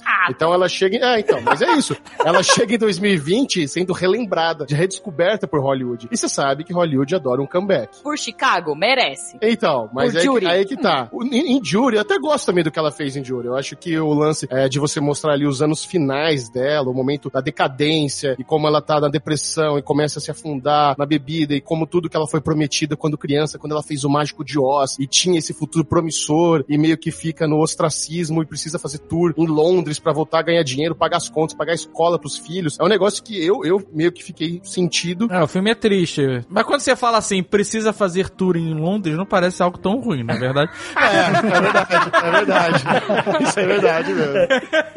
E nós temos Mas também eu- a, a Saoirse Ronan, né, que da nova geração é uma das atrizes que mais impressiona, e ela ali no filme atuando ao lado do Timothée Chalamet é muito bonito, aqueles têm uma química muito boa, é impressionante. E você ainda tem a Laura Dern no filme, tem, sabe, não, não tem o que falar, é um filme muito bonito. Mas olha, eu concordo com o Alexandre que ele disse que esse filme da Saoirse Ronan realmente ela tá muito bem, ela é uma, uma baita de uma atriz, mas eu não sei se esse é o filme dela ganhar Oscar, não. Eu acho que vai, precisa de mais um com ela mais em protagonismo, sabe? Eu, se tivesse que apostar num filme pra ela ganhar Oscar, teria sido Desejo de Reparação, que puta merda, mas, não- enfim, não seria esse. É, mas eu acho que o mundo precisa ouvir o discurso da Charlize, né? Eu acho que é- seria importante. É, sem contar que a academia tem muito peso esse negócio da transformação física e, tipo, ficar parecido com a pessoa na vida real. E assim, olha, nessa categoria você tem três atrizes interpretando pessoas que existiram de verdade. A Harriet, a Megan Kelly e a Judy Garland. E das três, a Charlize Theron é a que acaba... Beleza, a Harriet já é mais difícil porque você não tem vídeo da Harriet pra ela, tipo, se basear na performance dela e maneirismos, essas coisas assim. Mas a Charlize Theron é aquela que conseguiu realmente passar por uma transformação muito grande pra ficar idêntica a Megan Kelly e eu acho que isso sempre pesa muito pra academia. And the Oscar goes to. A gente falou de melhor ator? Ah, não, melhor ator não. Coronga! Tô brincando. é, então, é, é difícil, né? realmente, cara, é muito difícil. Mas vamos lá, Antônio Bandeiras, Dor e Glória, Leonardo DiCaprio era uma vez em Hollywood, Adam Driver, História de um Casamento, Joaquin Phoenix, Coronga e Jonathan Price pelo Dois Papos, cara. É difícil esse ano, acho que não tem como. Tem Dalton coragem? do Leonardo DiCaprio até a veia, cara. Só pela cena com a garotinha, pra mim ele merece. Mas alguém tem coragem de participar de um bolão desse e não- e não apostar no Joaquim Fênix? É, não tem. Pelo amor Não de tem o que Deus, fazer. Não tem É, nem pra no, onde é, no racional sim, mas do coração pra mim é Não. Leonardo DiCaprio, cara. Mas na cabeça de Hollywood, o Oscar do Leonardo DiCaprio já foi. Já ele já foi, tem um, tá tudo bem, entendeu? Inclusive, eu acho que vai ser a mesma coisa pro Scorsese, porque o Scorsese já ganhou o Oscar dele lá pelo, pelos Infiltrados. Acho que vai ser a mesma coisa. Ah, a gente já deu pra esse velhinho, toma, já deu. Mas então faz tempo. pra. Faz tempo, é que o do Leonardo DiCaprio tá fresco. Isso é bem real, assim, esse, eu votaria no Leonardo DiCaprio, é realmente incrível. Quando eu vi o, o Era Uma Vez em Hollywood pela primeira vez, a interpretação do Brad Pitt tinha impactado mais do que a do Leonardo DiCaprio. Eu, depois que eu assisti nas outras vezes, é, ela se equilibrou. Mas ele tá muito foda, cara. É, é uma categoria muito difícil, né? Porque até o Adam Driver, que é a melhor coisa que a gente tirou de Star Wars nessa nova fase, Ai, cara, vou, se você falar Star Wars, eu vou começar a chorar, cara. Não fala isso. não. Mas ele manda muito bem em História de um Casamento. Claro que não é pra melhor ator. É, tem outras pessoas aí. Difícil, né? Mas eu acho que o Joaquim Phoenix leva mesmo, apesar de eu querer também Leonardo DiCaprio. É, e Hollywood abraçou a esquisitice do Joaquim Fênix, né? Quando as pessoas ficam sabendo de tudo que ele fez nos bastidores, e ele causou, xingou e tentou tudo diferente, e deu mesmo sangue e suor pelo personagem, e eu acho que ele torna ainda mais admirável. Ele fica- talvez ele fique com fama ruim nos bastidores, putz, eu não sei se quer trabalhar com esse cara, o cara é meio, meio complicado, mas eu acho que pro grande público acaba se tornando um trabalho admirável de atuação. Gente, se as pessoas querem trabalhar com Jared Leto, Existe um histórico pior. Então é tudo isso que eu digo aqui. E a academia adora também quando esses atores perdem 20 mil quilos pra interpretar um personagem, e ele perdeu muito, né? É, pra fazer o, o Coringa. Então é outra coisa que eu acho que vai a favor dele também, né? Ele, essa transformação de tipo físico mesmo é um negócio que sempre faz os olhos da academia brilharem, assim, nesse sentido. Mas pra mim seria o Leonardo DiCaprio o meu voto, com certeza. Olha só, eu achei que seria unânime todo mundo no Joaquim Fênix e tá meio dividido, né? Joaquim Fênix e Leonardo DiCaprio. Sim. Legal. É que ele manda muito bem. Ah, eu, eu vou de Joaquim. Não, olha, e não, o próprio Adam Driver, né? Eu gosto do Adam Driver, é um menino novo aí que realmente tá na, em franquias grandes, É um aí, como Star Wars. novo. É um menino novo, ele, ele, ele tava outro dia, ele era um Marine, coitado, ele era um fuzileiro naval. É um fez, mancebo. fez, fez aquela série, ele fez a série Girls, que eu falar, exato, e, e ele volta pro lado mais do tablado, né, mais de teatro dele com História de um Casamento, ele tá, pô, aquela cena do surto dele, quando ele se corta, tudo tão bom, o cara é super talentoso. É, mas não é o ano dele, não. Quando ele se corta é bizarro, né? Não, não é, não é. Mas ele é muito bom. Ele vai ter que esperar um pouquinho, que nem o DiCaprio. Vai ter que É, esperar, lógico. senta aí, Vai. senta aí nessa fila, exatamente. Peraí que daqui a pouco o seu vem. Deixa o Joaquim Phoenix ganhar agora. o Joaquim nunca ganhou Oscar, né? Foi indicado a quatro Oscars, nunca ganhou. É, merece, tá na hora. Ele foi indicado por Gladiador, socorro. Nossa, Meu Deus. Nem lembrava que ele tava no filme. Pô, gladiador. Johnny June, ele foi indicado O Mestre. Ah, o mestre. E Ah, agora, verdade. Coringa. Ele tá fantástico no Mestre. 2001, 2006, 2013 e 2020. Aí, tá vendo? Tá na hora dele ganhar. É, tá na hora, tá na hora, tá na hora.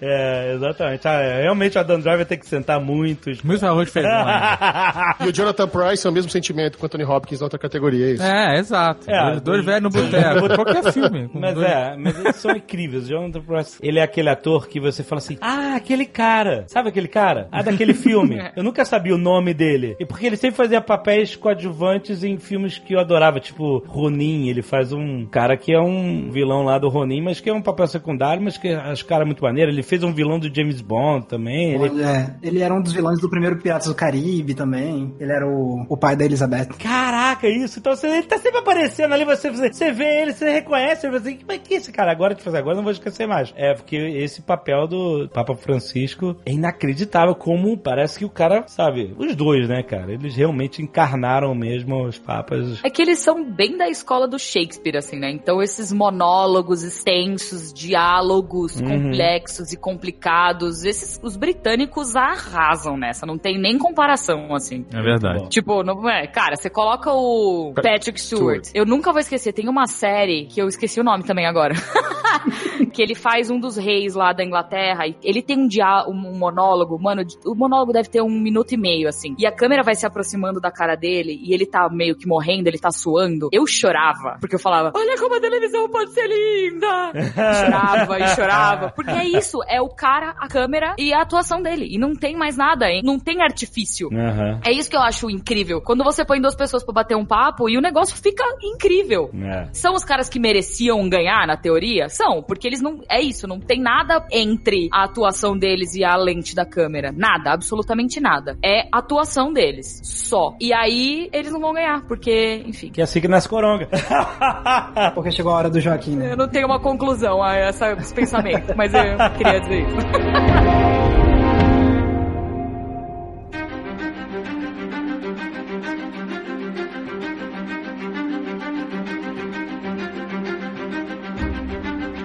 falar de algumas categorias técnicas, como fotografia, que eles chamam de cinematography, que a gente fica traduzindo como cinematografia, mas é fotografia.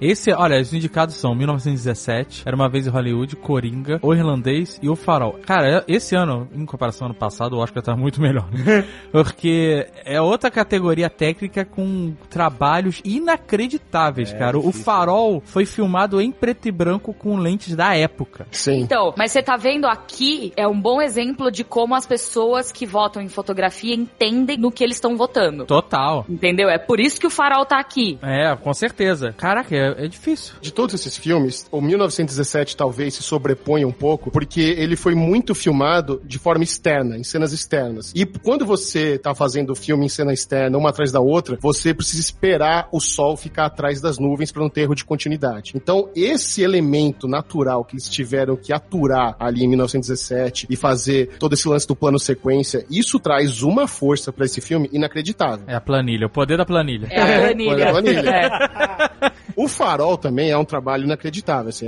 é, é de babá. Você ter não apenas a lente de época, até aquela proporção um pra um que fica meio quadrado, tudo meio claustrofóbico e tudo mais, é muito bonito. Mas, pra mim, 1917 passou por dificuldades naturais que nenhum outro desses filmes precisou passar. Então, pra mim, é é fácil 1917. Eu também, vou no E 1917, além disso, eu tava pensando nisso enquanto eu tava vendo o filme, o fato dele ser também em plano sequência, e aí lá pro começo do filme tem eles nas trincheiras e tal, e eles vão entrar no que era tipo um lugar onde os alemães dormiam. E são dois ambientes de iluminações completamente diferentes. Você tem a luz do céu no ambiente aberto, e aí eles transitam pra esse lugar interno que é escuro, tem umas lâmpadas. Pra você fazer essa transição e manter a fotografia funcionando tão bem, e você vê que são duas fotografias completamente diferentes, e nessa transição sem um corte, você conseguir manter uma coerência fotografia, também é um trabalho muito impressionante. Então eu acho que é outra coisa que também traz muita força pra 1917 nessa categoria. É, mas tem corte, entendeu? Quando o cara entra na parada, tem corte que você não vê. Nessa transição específica não tem. Quando eles estão entrando onde os, os alemães dormiam e aí tem um, um fio lá que faz o negócio explodir e tal. É uma transição sem corte nessa hora. Eu tava um pouco que nem o Alexandre no começo, que era tipo tentando encontrar e depois eu abri mão de encontrar os cortes, mas nessa hora eu ainda tava. E eu pelo menos não lembro de ter detectado algum momento de corte nessa parte assim. Mas você tem razão, pode ser, eu não tinha parado pra pensar nisso também, que pode ter alguns momentos que eh, você tem as fotografias completamente diferentes e que isso pode ter sido facilitado com o corte escondido e isso não passou pela minha cabeça, é verdade. Vale destacar também a fotografia do irlandês, que trabalha muito as cores da época, né? Dos filmes da época. Então ele conta a história de várias décadas e ele vai desenhando o filme e datando o filme com a fotografia, o que é bem foda também. Não, com certeza. E se você pegar, por exemplo, Cassino, do Scorsese, é um filme que tem uma fotografia muito marcada porque é tudo reluzente, todas as luzes são fortes, um monte de luz colorida e não sei o quê. E faz sentido pra aquele filme porque o filme é sobre também esse glamour do mundo do crime, essas pessoas encantadas. Agora você vai pro Irlandês, que também é uma história de gangster e tal, só que esse não é um filme que o Scorsese queria trazer essa ideia de que o mundo do crime é um negócio glamouroso, até porque o, o personagem principal, o Frank, ele tá interessado nesse negócio de glamour, e aí isso também você vê muito na fotografia, que é uma fotografia bem mais sóbria, até mesmo em lugares que tem muito luxo, então o lugar onde, o salão de festas gigantesco onde premiam o Frank, não sei o quê, ainda assim uma fotografia que não quer trazer um senso de esplendor em excesso, porque é tudo muito isso, é um filme muito mais austero nesse sentido em relação ao seu personagem que é super estoico, né, e aí você tem uma fotografia que vai condizendo com essa visão de mundo do Frank, eu acho muito bem trabalhada a fotografia. And the Oscar goes to. Vamos de figurino? Figurino, melhor roupa? Melhor roupa é foda, né? Roupa. Melhor roupa! Estão concorrendo o irlandês, Jojo Rabbit, Coronga, Adoráveis Mulheres e Era Uma Vez em Hollywood. Eu acho que esse é o do Adoráveis Mulheres, né? É, Geralmente, filme de época acaba saindo sempre melhor do que os outros em- nessa categoria. Todos são filmes de época, né? Todos que estão concorrendo. É, você tem razão, você tem razão. Mas eu acho que o Jojo Rabbit também tem uma possibilidade grande. Eu acho que Coringa talvez não leve nessa categoria, apesar dele ser, enfim, muito bom nesse sentido. Mas eu acho que são roupas muito simples. Entre Sim, muitas aspas aí, sabe? Eu gosto muito do que o Jojo Rabbit faz com as roupas. Ele tem uma transição muito legal, ele usa muito do figurino pra trazer a história do menino, do Jojo, e da mãe e da menina judia, Elsa, né, o nome dela. Uhum. Ele usa muito o artifício do figurino pra mostrar, pra comparar good guys com bad guys, sabe? Ele coloca sempre os nazistas em roupas escuras e aquele tom meio monótono marrom dos uniformes nazistas e todas as pessoas que são do bem, ele coloca com roupas coloridas e divertidas e leves. E aí ao mesmo tempo também quando no momento de entre aspas, enfim, spoiler alert de Jojo Rabbit, no momento da libertação da Elsa, ela tá com roupas coloridas e o menino Jojo também. Ele usa o artifício das roupas pra trazer uma leveza pro filme e ao mesmo tempo dar o tom do nazismo, que é essa época sem cor, sabe? Eu gosto muito do que ele faz. E adicionando a isso, uma coisa que eu tenho uma cena muito importante com o sapato. Uhum. Ah, é, sem dúvida. É, foi nisso que eu pensei também. Eu não vou falar qual é a cena, mas eu não percebi que esse sapato foi colocado na minha mente no filme inteiro pra que quando a cena do sapato acontecesse, você, ah, já sei o que aconteceu aqui, entendeu? Porque eu conheço esse sapato, entendeu? Então, tipo, certamente isso é pensado, né? Você tem que marcar de alguma forma a identidade do do figurino e tal. É, é, é a união de direção e de figurino, mas é incrível, né? E o detalhe é que em nenhum momento dessa cena eles mostram o rosto. A conversa toda é feita através do figurino, principalmente nessa cena. É, é. E depois dessa cena, porque aí o Jojo começa a usar roupas mais leves, Uhum. ele para de usar o uniforme na cestinha dele, entendeu?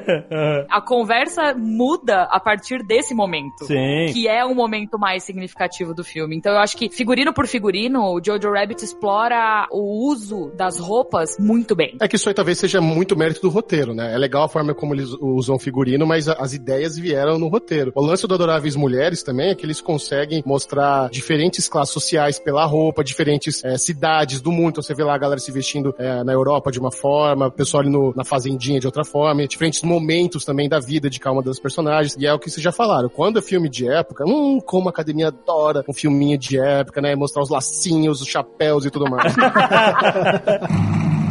And the Oscar goes to. Vamos para os roteiros. Começando com o roteiro adaptado. Temos o irlandês, Jojo Rabbit, Coringa, Adoráveis Mulheres e Dois Papas. O Jojo Rabbit não era um roteiro original do Taika? Não, é baseado num livro, não é não? Caging Skies, de Christina Lunens. O Adoráveis Mulheres, por ser de um clássico americano, que também é muito popular, já teve outras versões cinematográficas, chega aqui indo bem nas premiações, vem forte no roteiro adaptado. Aliás, vocês lembram daquele episódio de Friends que o Joey tá lendo Adoráveis Mulheres Eu e ele lembro. esconde o frio no, no freezer? Aí John era uma menina, né? Ele fica chocado com isso.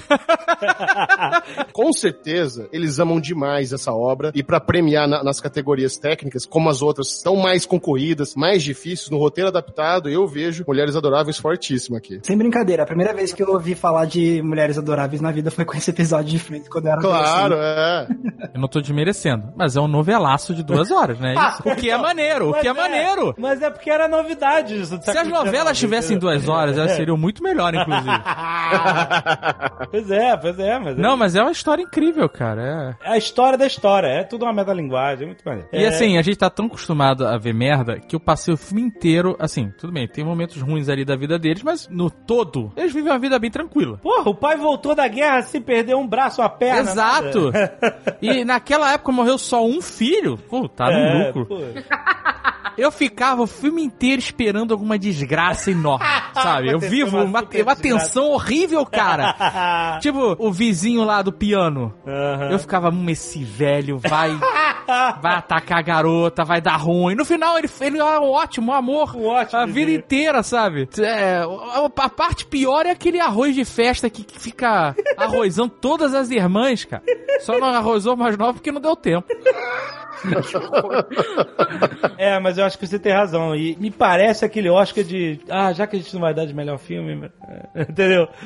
Vamos dar de melhor roteiro adaptado e tal. Eu também acharia que Adoráveis Mulheres ganham. É, na verdade é a diretora. Tá aí, ó, a Greta Gerwig. Ah, tem, é verdade, já que a Greta não tá exatamente, tá nem concorrendo, é, não, tá certo. É assim, ah, pra dar uma batidinha na cabeça falando, tá bom, olha É. aqui, esse aí tá bom pra ela, né? Vamos lá, então. Vida que segue. And the Oscar goes to. Roteiro original tem Entre Facas e Segredos. Muita gente falando que esse filme deveria estar concorrendo a mais coisas do que só roteiro original. Do nosso querido e polêmico Ryan Johnson.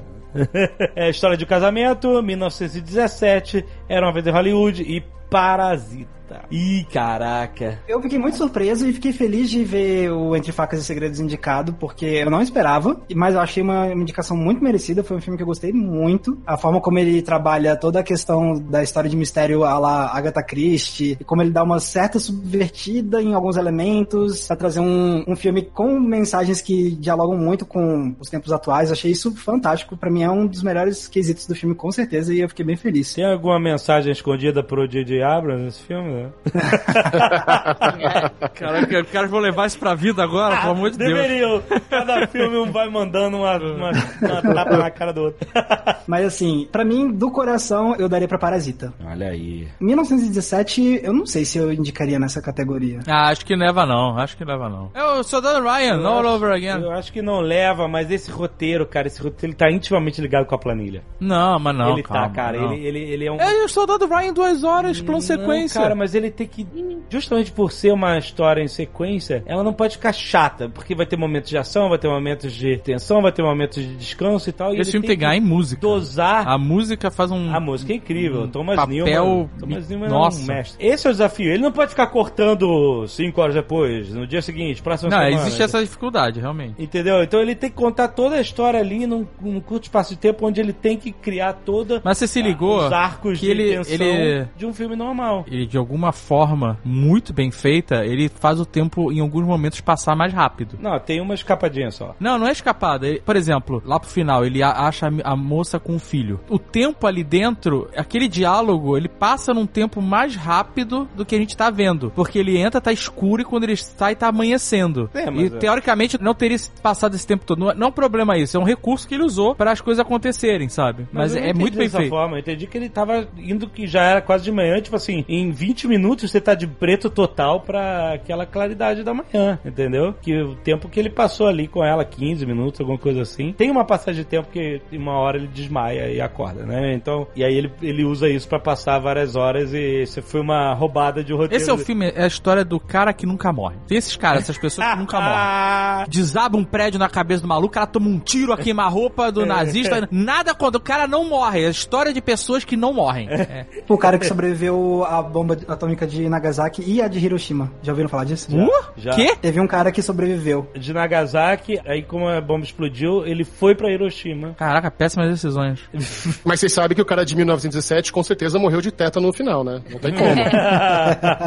É tipo premonição, gente. Se não acontece duas vezes, na terceira vai rolar. Ah, ele morreu de botar a mão dele espetada lá do arame farpado dentro do peito do Ah, defunto, é, maluco. Caralho. É. Caraca, nessa cena o cinema inteiro fez. "Ah!"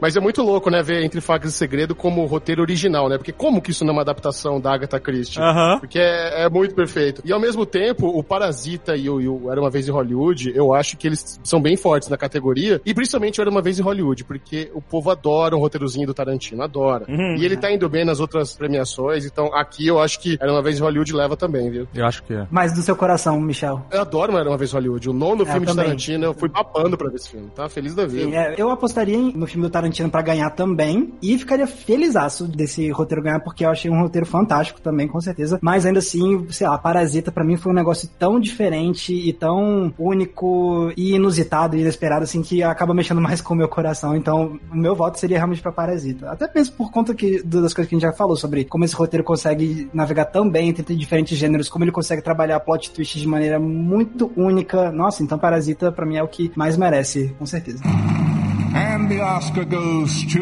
Melhores efeitos visuais.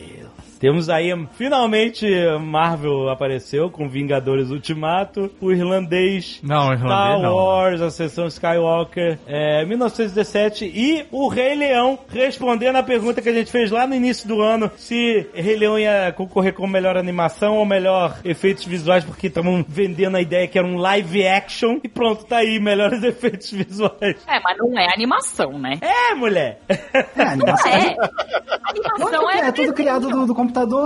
Mas aí é efeito visual, não é animação. Ah, mas é animado? Poxa. Animação, no meu conceito, é um negócio um pouco mais lúdico. Efeito visual, pelo menos da forma como eu enxergo, é uma coisa que você aplica a, um, a uma coisa que já tá filmada e é um negócio que você aplica a isso pra trazer uma ilusão, entendeu? Agora, o Rei Leão foi criado totalmente do zero digitalmente, é tudo animado ali. Então, pra mim, é uma animação com certeza. E talvez, como o filme, talvez não acharam que. não sei, eu fico imaginando se essa indicação pra Rei Leão nessa categoria não é talvez um- uma forma de consolação porque ele não conseguiu ser indicado a melhor animação. Ou não sei se eles também não enxergam como animação. Eles não venderam o filme assim. Eles não enxergam assim o filme. Não devem ter nem escrito como melhor animação. Mas ó, agora eu queria falar sobre a melhores efeitos visuais de 1917. Aqueles ratos estavam bem feios, tá?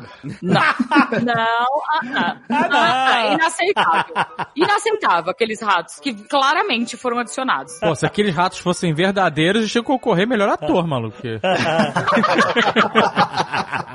Não, mas eu bati o olho no rato e no momento eu pensei, será que são ratos treinados? E aí depois eu olhei direito e fiz, não, tá bem feio mesmo. Não dá pra ser. Tá que nem aquele cachorro do Harrison Ford naquele filme. Nossa senhora. Mas como não dá pra Vingadores Ultimato esse Oscar? Como? Por que dá? Porque Esse é Vingadores merece um Oscar. E se tem o que merece, é o de efeitos visuais, né? É um show de efeitos visuais, é a maior bilheteria da história do cinema. Poxa, é aqui. É, é, Você tem uma hora de premiar o maior é, longa-metragem que fez mais bilheteria na história, é aqui. É, eu acharia merecido se levasse nessa categoria. A gente tá mal acostumado pra caraca, né? Você, com o cara vê que um negócio que Vingadores que é um, é um absurdo de técnico e você fica, não sei, né? Mas é um absurdo, realmente. Porque você bota assim, ah, o irlandês teve o rejuvenescimento facial dos três principais atores. E aí eu lembro que eu vi muita gente falando, é, tava esquisito e tal. E aí depois quando eu vi, de repente no meio do filme eu esqueci que eu tava vendo a versão mais jovem do De Niro. E eu falei, pô, não pareceu tão Cara, não dá pra dar prêmio de efeito visual pra aquela cena dele na guerra. Não, na guerra não realmente Aquilo ali derruba tudo. Não, é aquilo, é aquilo mata mesmo. Mas assim, eu não sei se quem viu no cinema, porque teve uma galera que viu no cinema, se no cinema tava mais discrepante do que na televisão, as coisas sempre mudam. eu não- Eu vi no cinema e eu não achei de jeito nenhum discrepante, assim. Eu achei um trabalho. Realmente, o, momento que talvez mais chama atenção nesse quesito é essa cena dele mais novo na guerra. Mas de resto, eu achei que foi muito bem trabalhado mesmo, assim. E ficou muito bem na tela grande, com certeza. Tem uns vídeos na internet que os caras fizeram comparações fazendo uns deepfakes usando filmes antigos do De Niro, do Patino e tal, pra ficar comparando. Ah, olha aqui, ó, sei lá, o milhões de dólares da Netflix em efeitos especiais e aqui zero dólar no negócio de deepfake que eu baixei da internet. Mas, tipo assim, ficava realmente parecido, mais parecido, sei lá, com o De Niro do Taxi Driver, porque o cara pegou a cara dele do Taxi Driver pra colocar ali. Mas uma coisa que eu tava vendo no making off do irlandês é que, tipo, quando eles foram pesquisar os filmes antigos dos caras pra ter referência e tal, eles viram que eles não são iguais nos filmes. Eles não estão é porque estão interpretando outras pessoas. Eles não são aquele personagem dele velho novo. Eles têm maneirismos diferentes, expressões diferentes, cabelos, forma de, sabe, tudo, até de olhar, entendeu? Então, eles acabaram dizendo assim, quando a gente for rejuvenescer o De Niro, a gente não tem que fazer ele igual a ele no Taxi Driver, porque esse é outro personagem, entendeu? É outra atitude, é outra cara, é outra vivência. Então, por isso que eles criaram a versão mais jovem daquele personagem, e não uma versão mais jovem do ator interpretando outro personagem. Eu achei isso bastante inteligente e eu dei mérito pra questão dele não estar ah, tão parecido quanto no deepfake do Taxi Driver ou etc, ou qualquer outro filme, Raging Bull. Então eu achei muito bem feito, achei maneira que isso contou uma história que não poderia ter sido contada de outra forma. Assim, o, o próprio Scorsese falou que quando ele começou a pensar nisso, ele pensou, cara, esse roteiro a gente teria que escalar outro ator. É, mas poderia De ser contado de outra forma. Tem muito filme Não, feito não, assim. Não, poderia, mas ele teria que escalar outro ator pra fazer o De Niro novo. Isso. Aí não sei, aí metade do filme com um ator, metade com o outro. É, E a gente poderia ser falando Então, é, mas a gente teve o filme inteiro com o De Niro graças à tecnologia e foi muito maneiro isso, entendeu? Em vez de dividir com outro cara fazendo. É, mas ele. assim, eu não, eu não acho que isso limita. O filme poderia ter sido feito de outra maneira. É legal ter sido feito assim, apesar dos pesares. Esse problema de efeito especial, é, principalmente da guerra lá, é um deles. Mas outro problema é a forma como ele se movimenta quando ele tá mais novo, né? Ele, em muitas cenas você vê ele se movimentando. Ele não parece um jovem ou um cara de 40 anos, ele Uhum. parece um idoso. Tanto que ele tinha coach de movimento de, de jovem.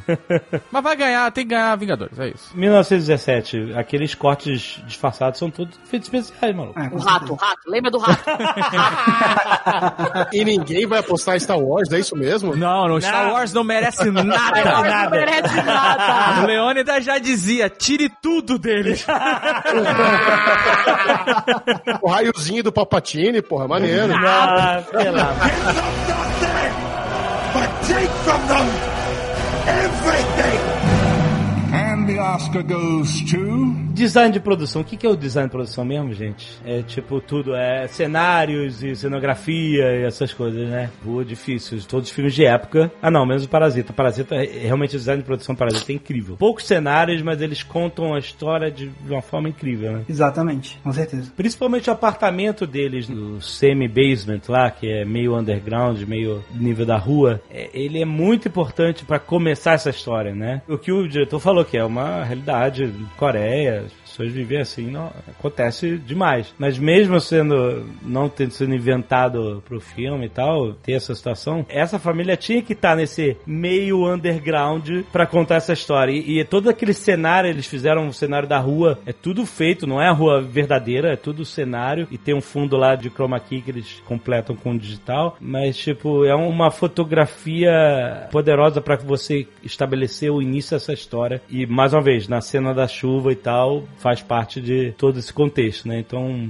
É, mas eu realmente acho que talvez um- uma obra que tenha um pouco mais de época realmente impressione mais a academia. Por exemplo, todas essas histórias de como o Tarantino fez Era uma vez em Hollywood. Ah, isso é impressionante, é. e, Tipo, como ele recria aquele universo e tentando apelar o mínimo possível para efeitos digitais. Então, realmente é um trabalho de, de produção É, foda. muito foda de produção de design. É, isso acho que é uma coisa que pode pesar muito pro filme do Tarantino, por exemplo. E o cara fechar quatro quarteirões ali pra fazer. Puta merda. Não, ele, ele nos levou a Los Angeles de 1969 muito imersivamente. A gente tava lá, finalzinho dos anos 60, em Los Angeles, a gente sentia como né, os carros, o figurino, o jeito das pessoas falarem, todo o lance lá da família Manson acontecendo também, os filmes de época de faroeste. Eu me senti completamente transportado e isso deve-se muito ao design de produção. Não, com certeza. E também levando em consideração como eles tiveram que ser versáteis nesse filme, porque você tem cada tipo de cenário completamente diferente. Desde o rancho lá do, da galera É. do Manson até aquela mansão onde tem a festa com o Steve McQueen, o cinema onde vai a, Margot Robbie. É uma variedade que torna um desafio muito grande pra você conseguir criar tantos cenários assim de forma tão realista e tão fiel. Nossa, muito impressionante, com certeza. Eu tô meio dividido no, no meu voto entre Parasita e o filme do Tarantino. Não, Tarantino tem que levar. Não, eu acho que era uma vez do Hollywood, hein? É, É, eu, eu fecho com Hollywood também. é eu também. Eu vou em 1917, desculpa.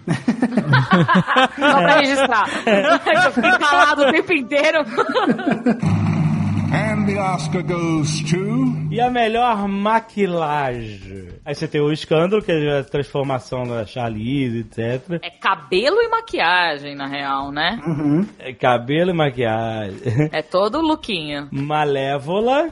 Essa, aquela, botar aquelas bochechas quadradas na Angelina. Não é assim? Não é assim?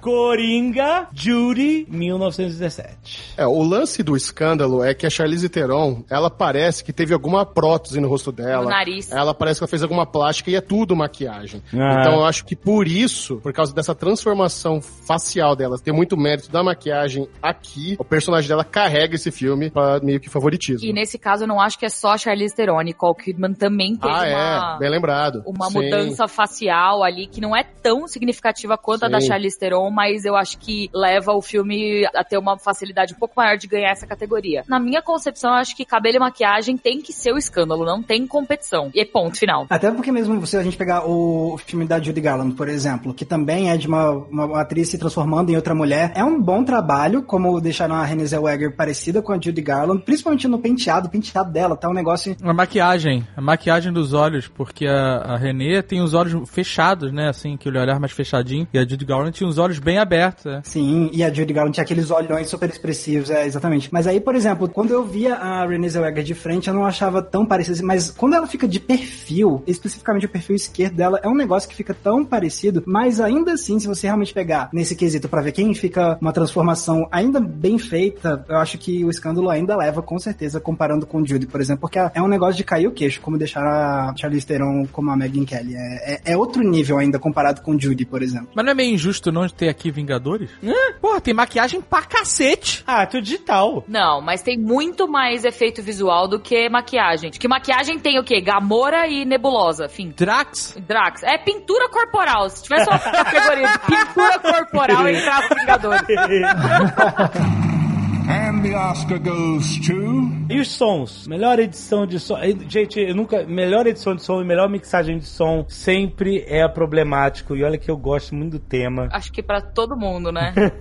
A forma mais simples de explicar, eu acho que é assim: a edição de som define o que você vai ouvir no filme, e a mixagem de som define como você vai ouvir esses sons escolhidos pela edição. É, eu sei o que é mixagem de som, porque é isso que eu faço no Nerdcast de RPG, que é mixar os sons. Escolhe os sons, coloca lá, mixa no nos volumes e tal. Mas então, pronto, usando o seu exemplo, você também faz edição de som. O momento que você vai pra fazer o RPG, e aí você e o Azagal vão falar, pô, tem essa cena aqui, a gente precisa pegar esse barulho de uma corrente, que é o dragão que tá assim, acorrentado, não sei o quê. O tipo de som que você vai escolher pra corrente, você vai ter mil tipos diferentes. Então, todas essas escolhas de quais são os sons que a gente vai ouvir naquele momento, isso é edição de som. Aí depois você tem, beleza, então nessa cena aqui você tem é, esse dragão, e aí você tem o barulho da corrente, a edição de som escolher o que que vai estar tá lá, aí chega a parte da mixagem de som que é, beleza, mas o que que é mais relevante de ser escutado nesse momento? Ah, então isso aqui tem que estar tá um pouco mais alto, isso aqui um pouco mais baixo, ou então fazer um, um trabalho de, vamos pegar, filme de guerra sempre tem isso, e 1917 tem isso também, por exemplo, quando tá lá e aí tem uma explosão, aí você tem para traduzir o atordoamento do personagem por causa daquele barulho gigante, a mixagem de som normalmente pega e faz o que com todos os barulhos do som? Dá uma diminuída tudo de uma vez e às vezes coloca um... Uma abafada, né? Exatamente, então isso é trabalho da mixagem de som. Quase todos os filmes estão concorrendo nas duas categorias. 1917 concorre nas duas, Coringa concorre nas duas, Ford vs Ferrari nas duas, Era Uma Vez em Hollywood nas duas, e a única diferença é que melhor edição de som tem Star Wars e melhor mixagem de som tem o Ad Astra, e o som que eu lembro é o meu ronco, que é chato pra caralho de filme.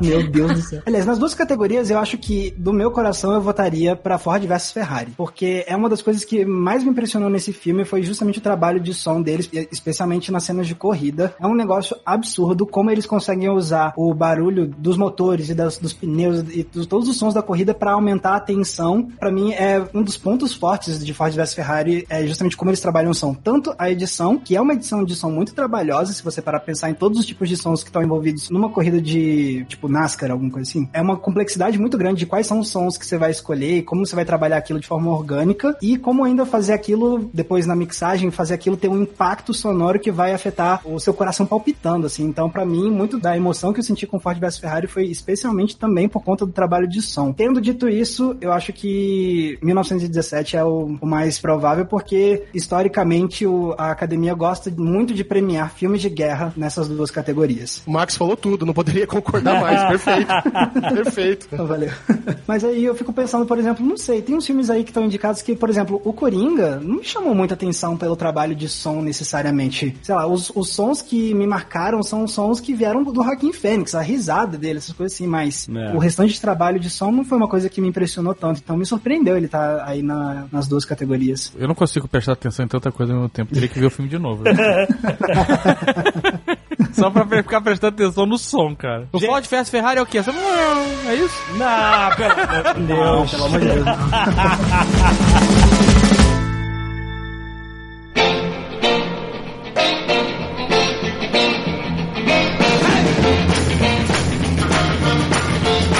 vamos falar de melhor filme. E eu quero, olha, são nove filmes: Ford vs Ferrari, O Irlandês, Jojo Rabbit, Coringa, Adoráveis Mulheres, História de um Casamento, 1917, Era uma vez em Hollywood e Parasita. Tá faltando um. Tá faltando o Rocketman. tá faltando o Rocketman, cara. Não é possível esse filme tá não tá aí. Tá faltando o Rocketman. Cara, eu não tô entendendo essa idolatria de vocês com o Rocketman, cara. Caraca, só, você é lembra do passado? Ano passado tava o filme do Fred Mercury. Você sabe que ano passado deram um Oscar pro Fred Mercury, que não canta. Uh, não, com certeza. Não, se não, a gente for fazer essa comparação, com certeza é muito melhor do que o do Fred Mercury. Não é que assim... deram um Oscar pro Fred Mercury. Deram um Oscar pra aquele trabalho bosta do Rami Malek como Fred Mercury. Mas é que as pessoas achavam que estavam dando um Oscar pro Fred Mercury, por isso. Só pode ter sido, porque não é possível. Assim, amo o Rami Malek, mas uh -uh, não, não, não. Não mesmo. Por conta do ano passado e, e por conta da qualidade do filme mesmo, ele deveria estar pelo menos indicado a melhor filme. Tem uma vaga aí, cara. Tem uma vaga aí, pois é. Dá só de canção original é muito vacilo. Cara. É, vacilo. Apesar de ter adorado a interpretação, não tô nem querendo botar ele lá nos melhores atores, essas coisas todas, porque tem pessoas mais gabaritadas esse ano. Mas, pô, é, pois é. tem uma vaga. É muito vacilo. And the Oscar goes to... Mas olha só, já que o Max estava falando de Ford vs Ferrari pelos sons, vamos falar um pouco desse filme como na categoria de melhor filme. A história é baseada em fatos reais, é do James Mangold, do nosso diretor de Logan. É a história do Ford GT40, gente. É, a Ford quis comprar a Ferrari, o Enzo Ferrari não quis vender porque ele queria ter controle de 51% da empresa, a Ford queria ter o controle, aí acabou não comprando a Ferrari, acabou que a Fiat comprou a Ferrari, dando controle pro Enzo, né? E o neto do Henry Ford, fundador da Ford, que é o Henry Ford II, apesar de ser segundo, ele é o neto. Ele, então, vamos construir um carro pra vencer esses filha da puta. É isso. Você tá dizendo que a Ferrari é o melhor carro, o melhor carro, o Ford vai fazer a porra do melhor carro. E o que nasceu desse desafio foi o Ford GT40, que é um clássico, um carro incrível da Ford. Ganhou, spoiler, né? É história. Ganhou a corrida. Mas é uma história, é essa história, é uma história maneira pra quem gosta de carro, pra quem não gosta de carro, e pelo menos conhece as duas companhias e tem um pouco da história de grandes marcas do século XX e tal, é uma história maneira, né? Eu não sei vocês, mas eu tô embasbacado até agora desse filme tá nessa categoria, porque... Eu tipo, também. Eu não entendo como.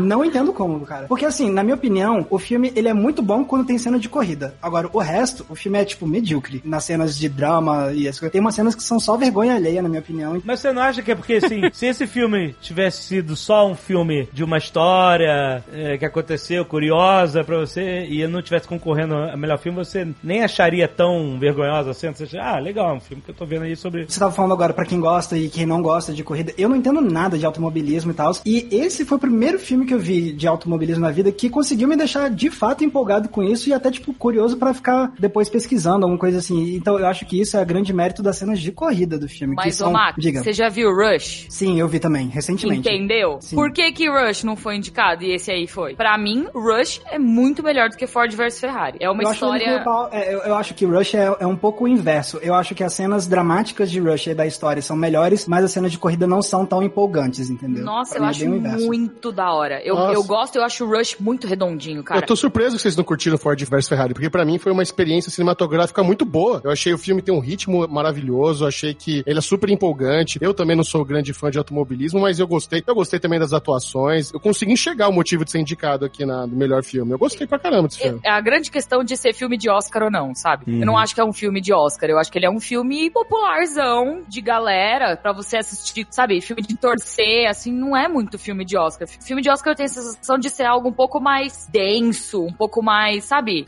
Apertando a ferida. E é, querendo ou não, sei lá, mano, é um filme meio de. Ah, eu, eu sempre acho que é, é, sabe, medindo o pau. Não dá certo quando você, quando você faz esse tipo de. Ai, o meu carro é mais rápido que o seu. Ah, dá licença. A história da humanidade. Essa história.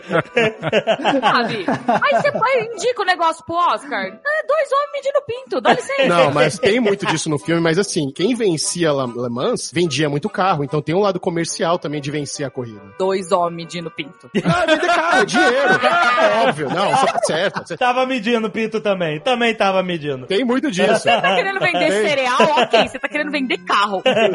Na época do negócio, quem comprava carro? Macho, entendeu? Sim. Então pronto. Sim. Não, o, o lance do ego tá, tá completamente correto. pra macho. É. Aí me canso. Sabe um filme que merecia, então, tá nesse lugar? Rocketman. Ah, Exato. Filme bonito, uma história de superação. A bicha louca maravilhosa do Elton É, eu John. con- aí eu concordo com vocês. Tipo, lúdico, cara. Puta, tem umas cenas ali que são tão incríveis. E qual filme que não era filme de Oscar? Bohemian Rhapsody! sim. Esse vai ser difícil de engolir, né? Pra sempre. Ainda mais com aquela dentadura. Não, e com as músicas. O menino cantou as músicas dele, sabe? O outro não cantou. Não cantou. Aí me deixa chateada. Ah, mano, se esforça meia dúzia, sabe? Nesse quesito eu tenho que defender o Malek, porque é impossível você cantar como Freddie Mercury. É, ok, É mais o fácil Freddie você Mercury. cantar como Elton John É. do que como Freddie Mercury. Tudo bem, mas a sensação que eu tenho é que ele não tava nem cantando no set. Que ele tava só abrindo e fechando a boca. Ok. Cara, eu queria ver umas veias naquele pescoço, entendeu? O brother não cantava tão facinho assim, não. Ele dava uns gritos que É verdade. faltou um esforço ali nas cenas da cantoria. Não, é péssimo. É péssimo. De verdade é péssimo. And the Oscar goes to. O Irlandês, que já falamos bastante, tá aí concorrendo com o melhor filme. É um filme pra concorrer. Não, é um filme Ah, de Oscar, né? total. É, Concorrer. Filme massa. Claro, claro. É um filmaço, uma história grande, é um complexa. filme com um ó, roteiro muito bom, todos os quesitos técnicos excelentes, atuações monstruosas. Inclusive, esse filme tem a loucura de não ter o De Niro como o melhor ator. Você lembrou? Não, não indicaram o cara como melhor ator, cara. Porra. Pois é. Indicaram os outros e não indicaram ele. O De Niro, cara, tem uma cena específica que tá o Joe Pesci e ele no restaurante, e o Joe Pesci tá falando que o De Niro vai ter que fazer uma coisa terrível. E o De Niro não fala nada. Ele não fala uma palavra nessa cena. Mas essa é a cena do Oscar. Porque ele, cara, tudo, você vê tudo que ele tá pensando, tudo que tá vindo na cabeça dele, na alma dele, só pelo olhar dele, só pelas expressões dele. É um putz, grila, é um trabalho de mestre, porra, pelo menos merecia ter indicado aí, cara. Putz, grila, né? Eu concordo, eu acho que merecia muito uma indicação a melhor ator, com certeza. Sabe, e esse filme, eu e a Zagal, a gente sabe da existência desse filme, a gente fica torcendo pra esse filme já há mais de 10 anos. Que o Scorsese ia lá no David Letterman, na época que o David Letterman tinha programa na CBS. Ele ia lá no Na época que o. David Letterman fazia a barba, mano. Exato.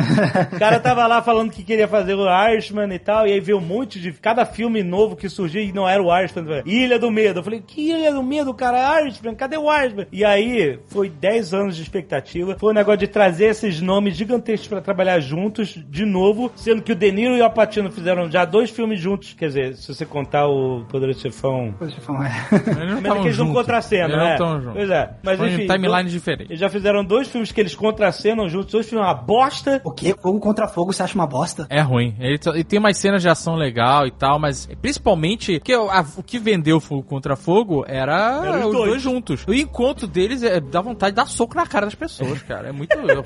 É, não é aquilo que deveria ser o encontro dos dois, né? E muito menos aquele outro que ninguém lembra o nome. Esse outro que eles fizeram aí é. Eu não consigo lembrar de jeito nenhum, realmente. O irlandês ele devia ganhar esse prêmio. O prêmio de botar os dois juntos. E botou os dois juntos pra caraca. Muito, Boa o filme parte do inteiro. filme, o filme praticamente inteiro. Os dois monstruosos, os dois entregando o que eles sabem entregar. Joe Pesci também. to- Cara, é tudo incrível. Tudo incrível. Ainda tem o Harvey Keitel, ainda tem. Cara, tem. Tem o Ray Romano. Ray Romano, cara. O Ray Romano. que Everybody loves Raymond, cara. O cara fazendo um advogado sério e incrível, cara. Como o Matt Scorsese é um diretor de ator, né?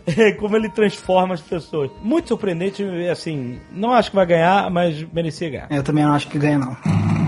And the Oscar goes to. Jojo Rabbit, vamos lá. Filme de Oscar, é isso? Eu acho que é. Eu acho que ele é porque ele lembra muito A Vida é Bela, essa coisa, né? Tipo, que também é filme de Oscar. É criança, nazismo. Exato. Ele tem total uma pegada Oscar, só que é um pouco mais leve. É. Oscar Light. Assim, ele tem uma, o filme tem uma barriga no meio, vai. Ele tem uma barriga. Não tem uma barriga assim? Tem uma hora que você fala assim, ó, ok, já. Ele é todo uma barriga, né? Sei lá.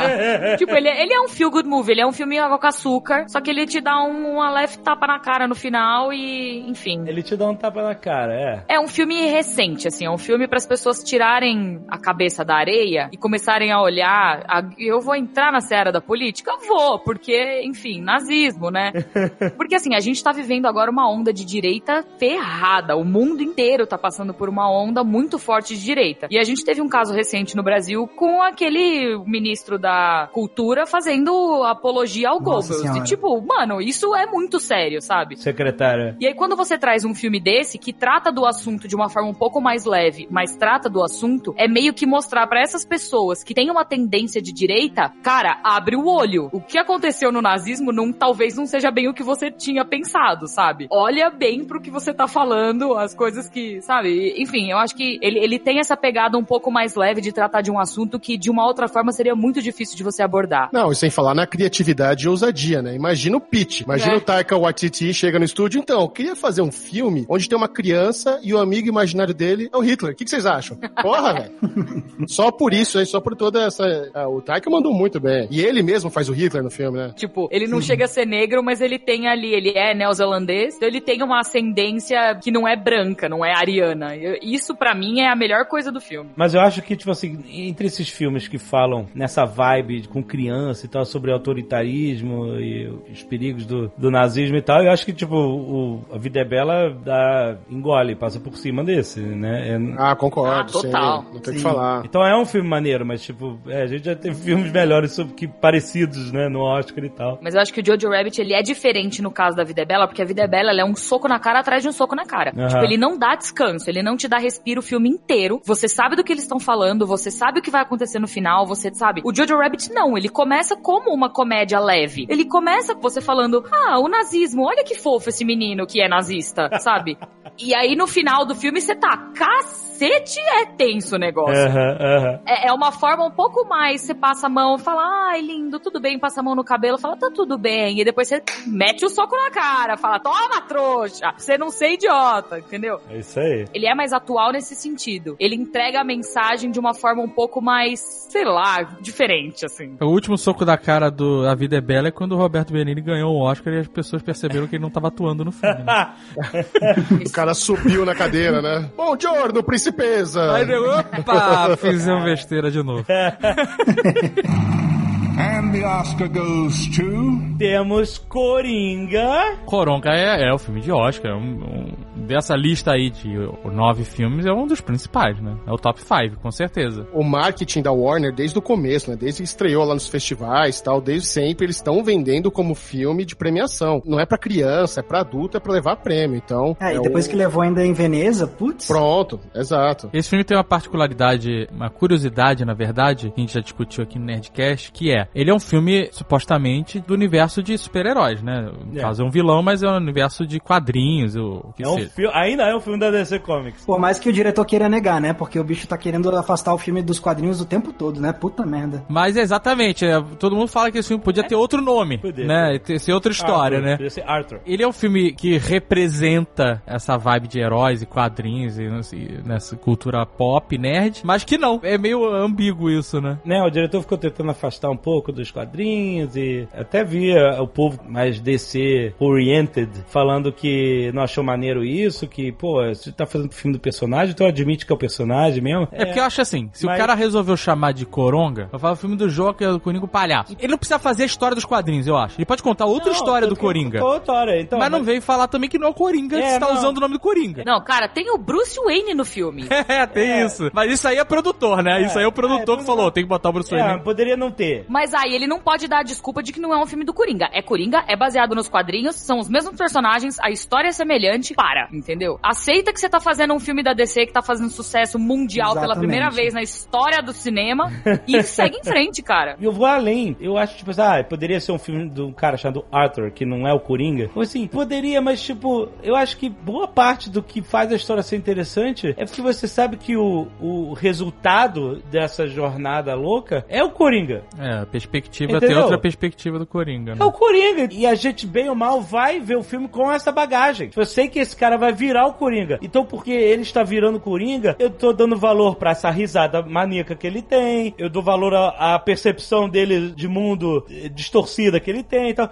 Tudo isso porque a gente sabe que o resultado é esse vilão da DC Comics maníaco que é o Coringa. Mesmo que seja diferente do Coringa que a gente conhece de outros filmes, outros quadrinhos, etc. A gente sabe que a essência do personagem é essa. Ele é o cara que se veste de palhaço, tem a risada maníaca, que é um assassino. Então não tem como afastar esse personagem do Coringa. Ele é o Coringa. Uma comparação esdrúxula. Logan. Logan é a mesma pegada. É um filme do Wolverine que meio que não é, entendeu? E tudo bem, é, é o mesmo personagem, são as mesmas histórias, é baseado em. Você começa a complicar o negócio quando você tenta afastar uma coisa da outra. Mas o Logan não tenta, né? Ele, ele é Logan, ele é X-Men e, é- e é isso aí, né? Eu tô comparando no sentido de ser um, um nome específico, sabe? É Logan. Eu, eu lembro quando começou a, a divulgação promocional de Logan no mundo, eu pensei, falei, cara, eles nunca vão trazer esse filme como só Logan pro Brasil. E mordi minha língua, eles trouxeram como Logan, fez sucesso, é, arrasou, o filme foi bem e tudo mais. O problema é quando você tenta afastar um negócio do que ele é naturalmente. É muito complicado você usar o Coringa, o personagem do Batman, pra chamar as pessoas pro cinema, e uma vez que todo mundo foi pro cinema assistir o filme do Coringa, você fala, ah, mas não é Coringa. É, isso é, É, zoado. É zoado, exato. acho zoado. Do começo ele é Coringa, entendeu? Ele sempre foi Coringa. Para de querer afastar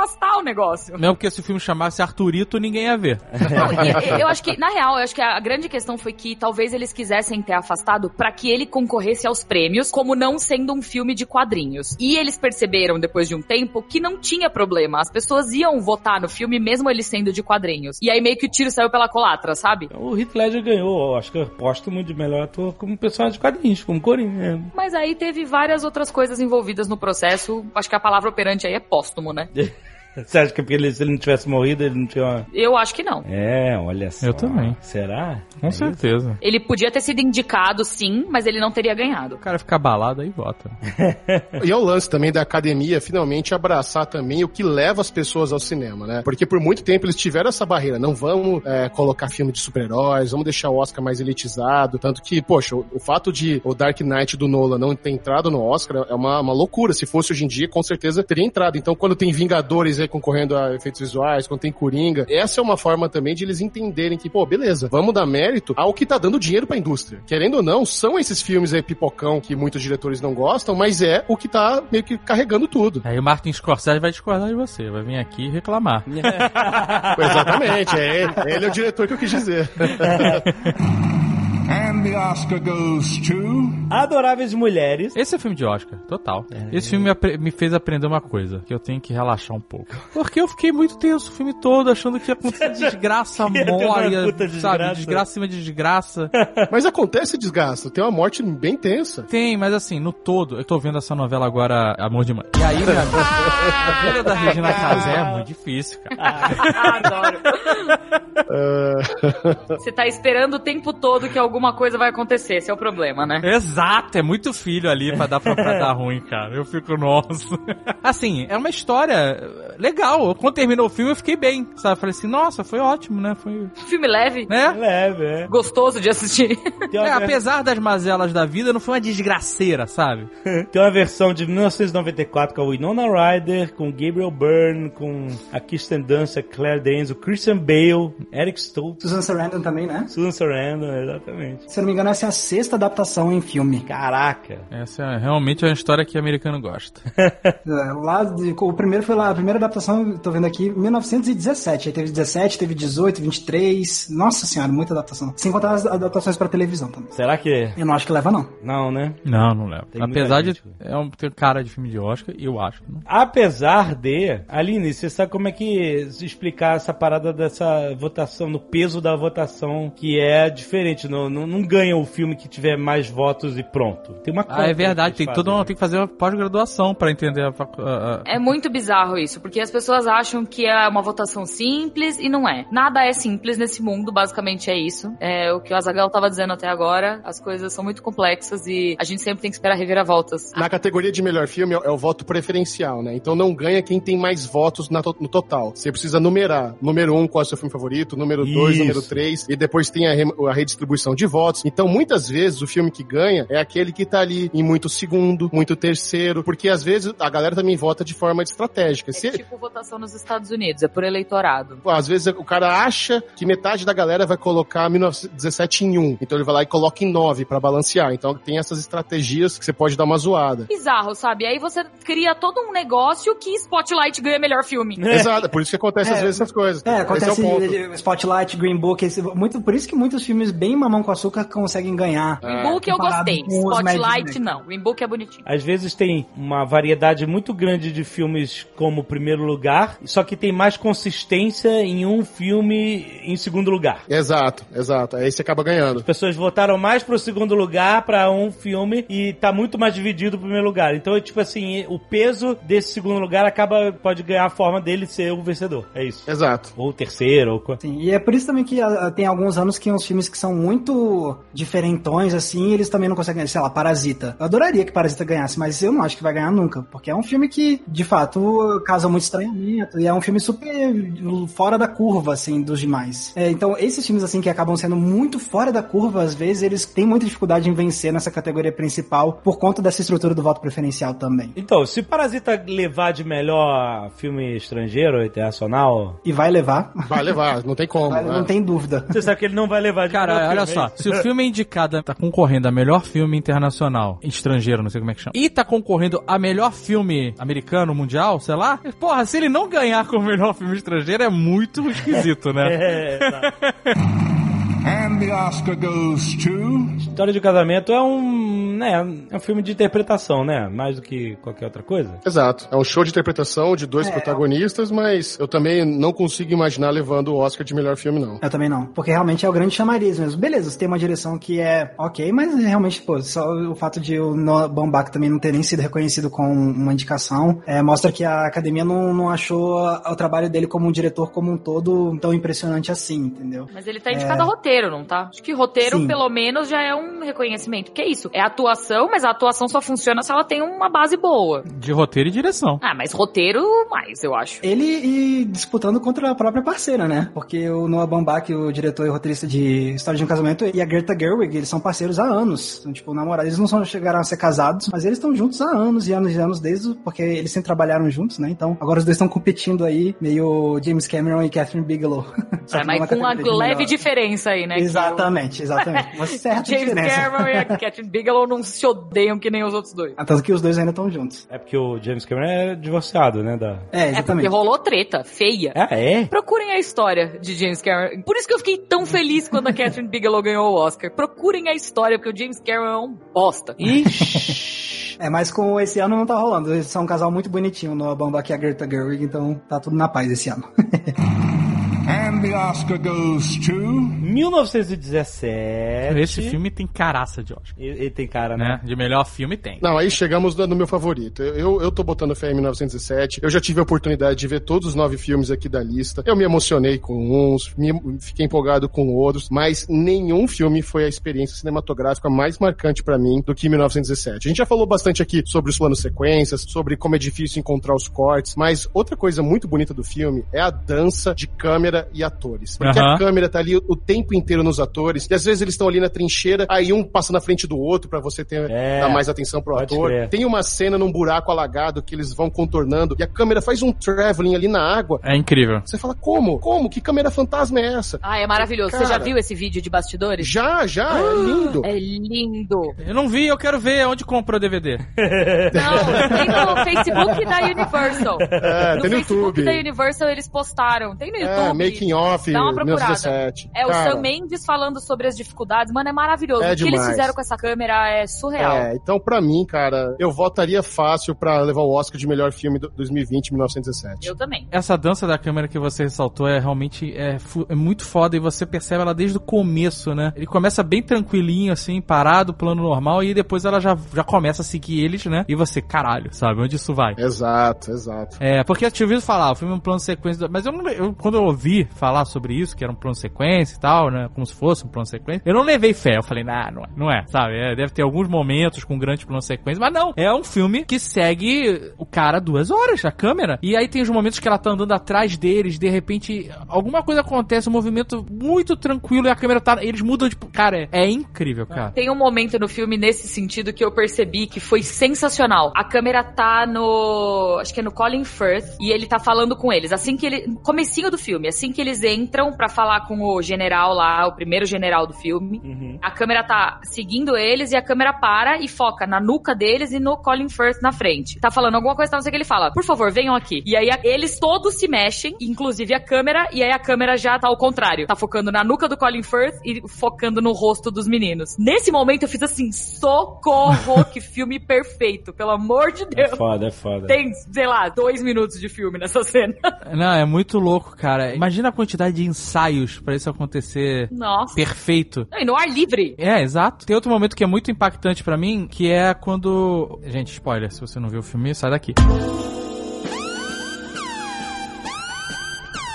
Que era a hora que o tenente lá, o, o que é o superior da dupla, morre. Porque assim, pelo que eu entendi, no começo do filme, a câmera acompanha ele. Ele é o cara que tem um irmão no outro batalhão, ele é o cara que o sargento chama, e ele que é o que recebe a missão. Então a câmera tá acompanhando ele. Os dois estão juntos sempre, mas o centro é ele. E aí, no momento que o avião cai, em que eles tiram um piloto alemão de dentro do avião e vão ajudar ele, e o cara fala assim: pega lá água. A câmera, nesse momento, troca de protagonista. Ela para de mostrar ele, vai mostrar o outro cara pegar água, e aí ele morre, né? Ele toma uma facada, ele fala, não, não, stop! O rapaz tá pegando água, volta correndo, e ele já tá morrendo, e aí a câmera passa a seguir o outro. Cara, puta merda. Nossa, eu não tinha percebido isso. Que Muito foda. bom. Não, e o fato do cara ficando branco ali na sua frente. No, é inacreditável. É, inacreditável. É isso, cara? inacreditável. É, isso, isso é muito Isso impressionante mesmo. É muito foda, sem corte, né? É cara? muito louco. Então todo mundo concorda que 1917 É vai ganhar melhor. Vai, vai, que eu tô. Eu tô todo arrepiado aqui só de lembrar, vai. Eu gostei bastante do filme, mas eu do- não seria meu voto. Meu voto seria ou o irlandês ou o Parasita. Mas. Ô, ô, Max, nós estamos falando de um filme onde mostrou que o Tommen é irmão do Rob Stark, cara. Como assim? Tem um retcon de gote no filme, cara. Caraca, então é daí que eu conheço o atorzinho. Nossa, eu não tava reconhecendo. Putz. Eu reconheci, obviamente, o, o que aparece no final, mas o, o irmão mais novo, eu fiquei, de onde eu conheço esse moleque? De onde eu conheço esse moleque? Pronto. Obrigado, eu tava numa angústia. E eu achei um filme bom, e realmente o trabalho de direção é fantástico e tal, mas assim, do meu coração mesmo, ainda não teve o mesmo impacto de experiência cinematográfica do que Parasita, por exemplo, ou Irlandês. Mas aí é muito do. do- Não, eu, eu, ficaria feliz se Parasita ganhasse também. Inclusive, Parasita, por ele ser talvez a segunda ou a terceira opção de muito votante, olha, pode ser uma piruetada e levar sim, viu, cara? Nossa, cara, eu ia ficar tão feliz se levar E fora que tem toda aquela campanha, né? Porque como já estão falando em fazer remake de Parasita, a galera tá um pouco incomodada. Que remake, cara? Dá o Oscar pro original. Vamos Exato. incentivar a galera a ver filme com legendado e não Nossa, faz cara, remake, é- não. essa É a história me deixou tão né? bolado, cara. O Bong Joon-ho fez o discurso lá na outra premiação, que acho que foi o Globo de Ouro, e aí no discurso ele falando assim pro pessoal, ah, se vocês ultrapassarem a barreira de 3 centímetros, que é a legenda, Aham. falando pros americanos, né, vocês vão descobrir um mundo novo de filmes, ou seja, falando pros americanos, vão ver filmes estrangeiros, não tenham medo de legenda. Aí dá um dia, um dia, 24 horas e sai a notícia que tem um, planejando um remake americano desse filme. Ah, pelo amor de Deus, parece É, que... Ah, vai ter uma série da HBO também, mas parece que já anunciaram que é a versão estendida do filme. Só Exato. isso. É, não vai ser. Mas eles, além disso, eles querem fazer um outro remake americano cinematográfico também. Acho que não ah, não, precisa. cara, isso me deixa É. fulo. A gente já viu o que aconteceu com o Old Boy, né? Deixa isso pra lá. E com o Snowpiercer, que vai ter série também. Pô, muitos filmes, aquele Abra Tus Orros, lembra que tem a versão americana também? É, o segredo dos seus olhos. Isso, a o original é muito melhor. Bem, já falamos também de Parasita e tem por último nessa lista aí o Era Uma Vez em Hollywood, mas que ninguém tá botando muita fé, né? Ah, é, não, cara. não, eu não acho que leva, não. Estaria no meu top 3, viu? E como tá ah, no não, meu com certeza. 3, pra mim, é, tá no meu top 3. Assim, o meu top 3 é Parasita, o Era Uma Vez em Hollywood e o, o Irlandês. Esses pra mim são os que eu mais tô torcendo, com É, certeza. o, o meu é 1917, Parasita era uma vez em Hollywood. O meu era 1917, Era Uma Vez em Hollywood e Irlandês. É, aí eu tô no 1917. Aline, vamos brincar de top 3. Qual é o seu? Top 3? Ah, o primeiro, 1917, pra mim não tem muita competição, assim. Eu gosto muito do Jojo Rabbit, mas eu não colocaria ele no meu top 3. Cara, eu não sei, não sei. Coringa? Maybe. Segundo? Coringa. Por que não? Parasita? Sei lá. Não sei. Você tá lendo a lista toda, menino? Não sei. Não sei, não sei. Não perca isso e muito mais no dia 9 de fevereiro, na transmissão pela TV É. da TNT. Você vai ver esses dois lá. E na transmissão de internet, eu e a Zagal e muitos convidados diretamente no canal da TNT Brasil. Dia 9 de fevereiro, a gente se vê lá no Oscar! Quem vai ganhar? 1917.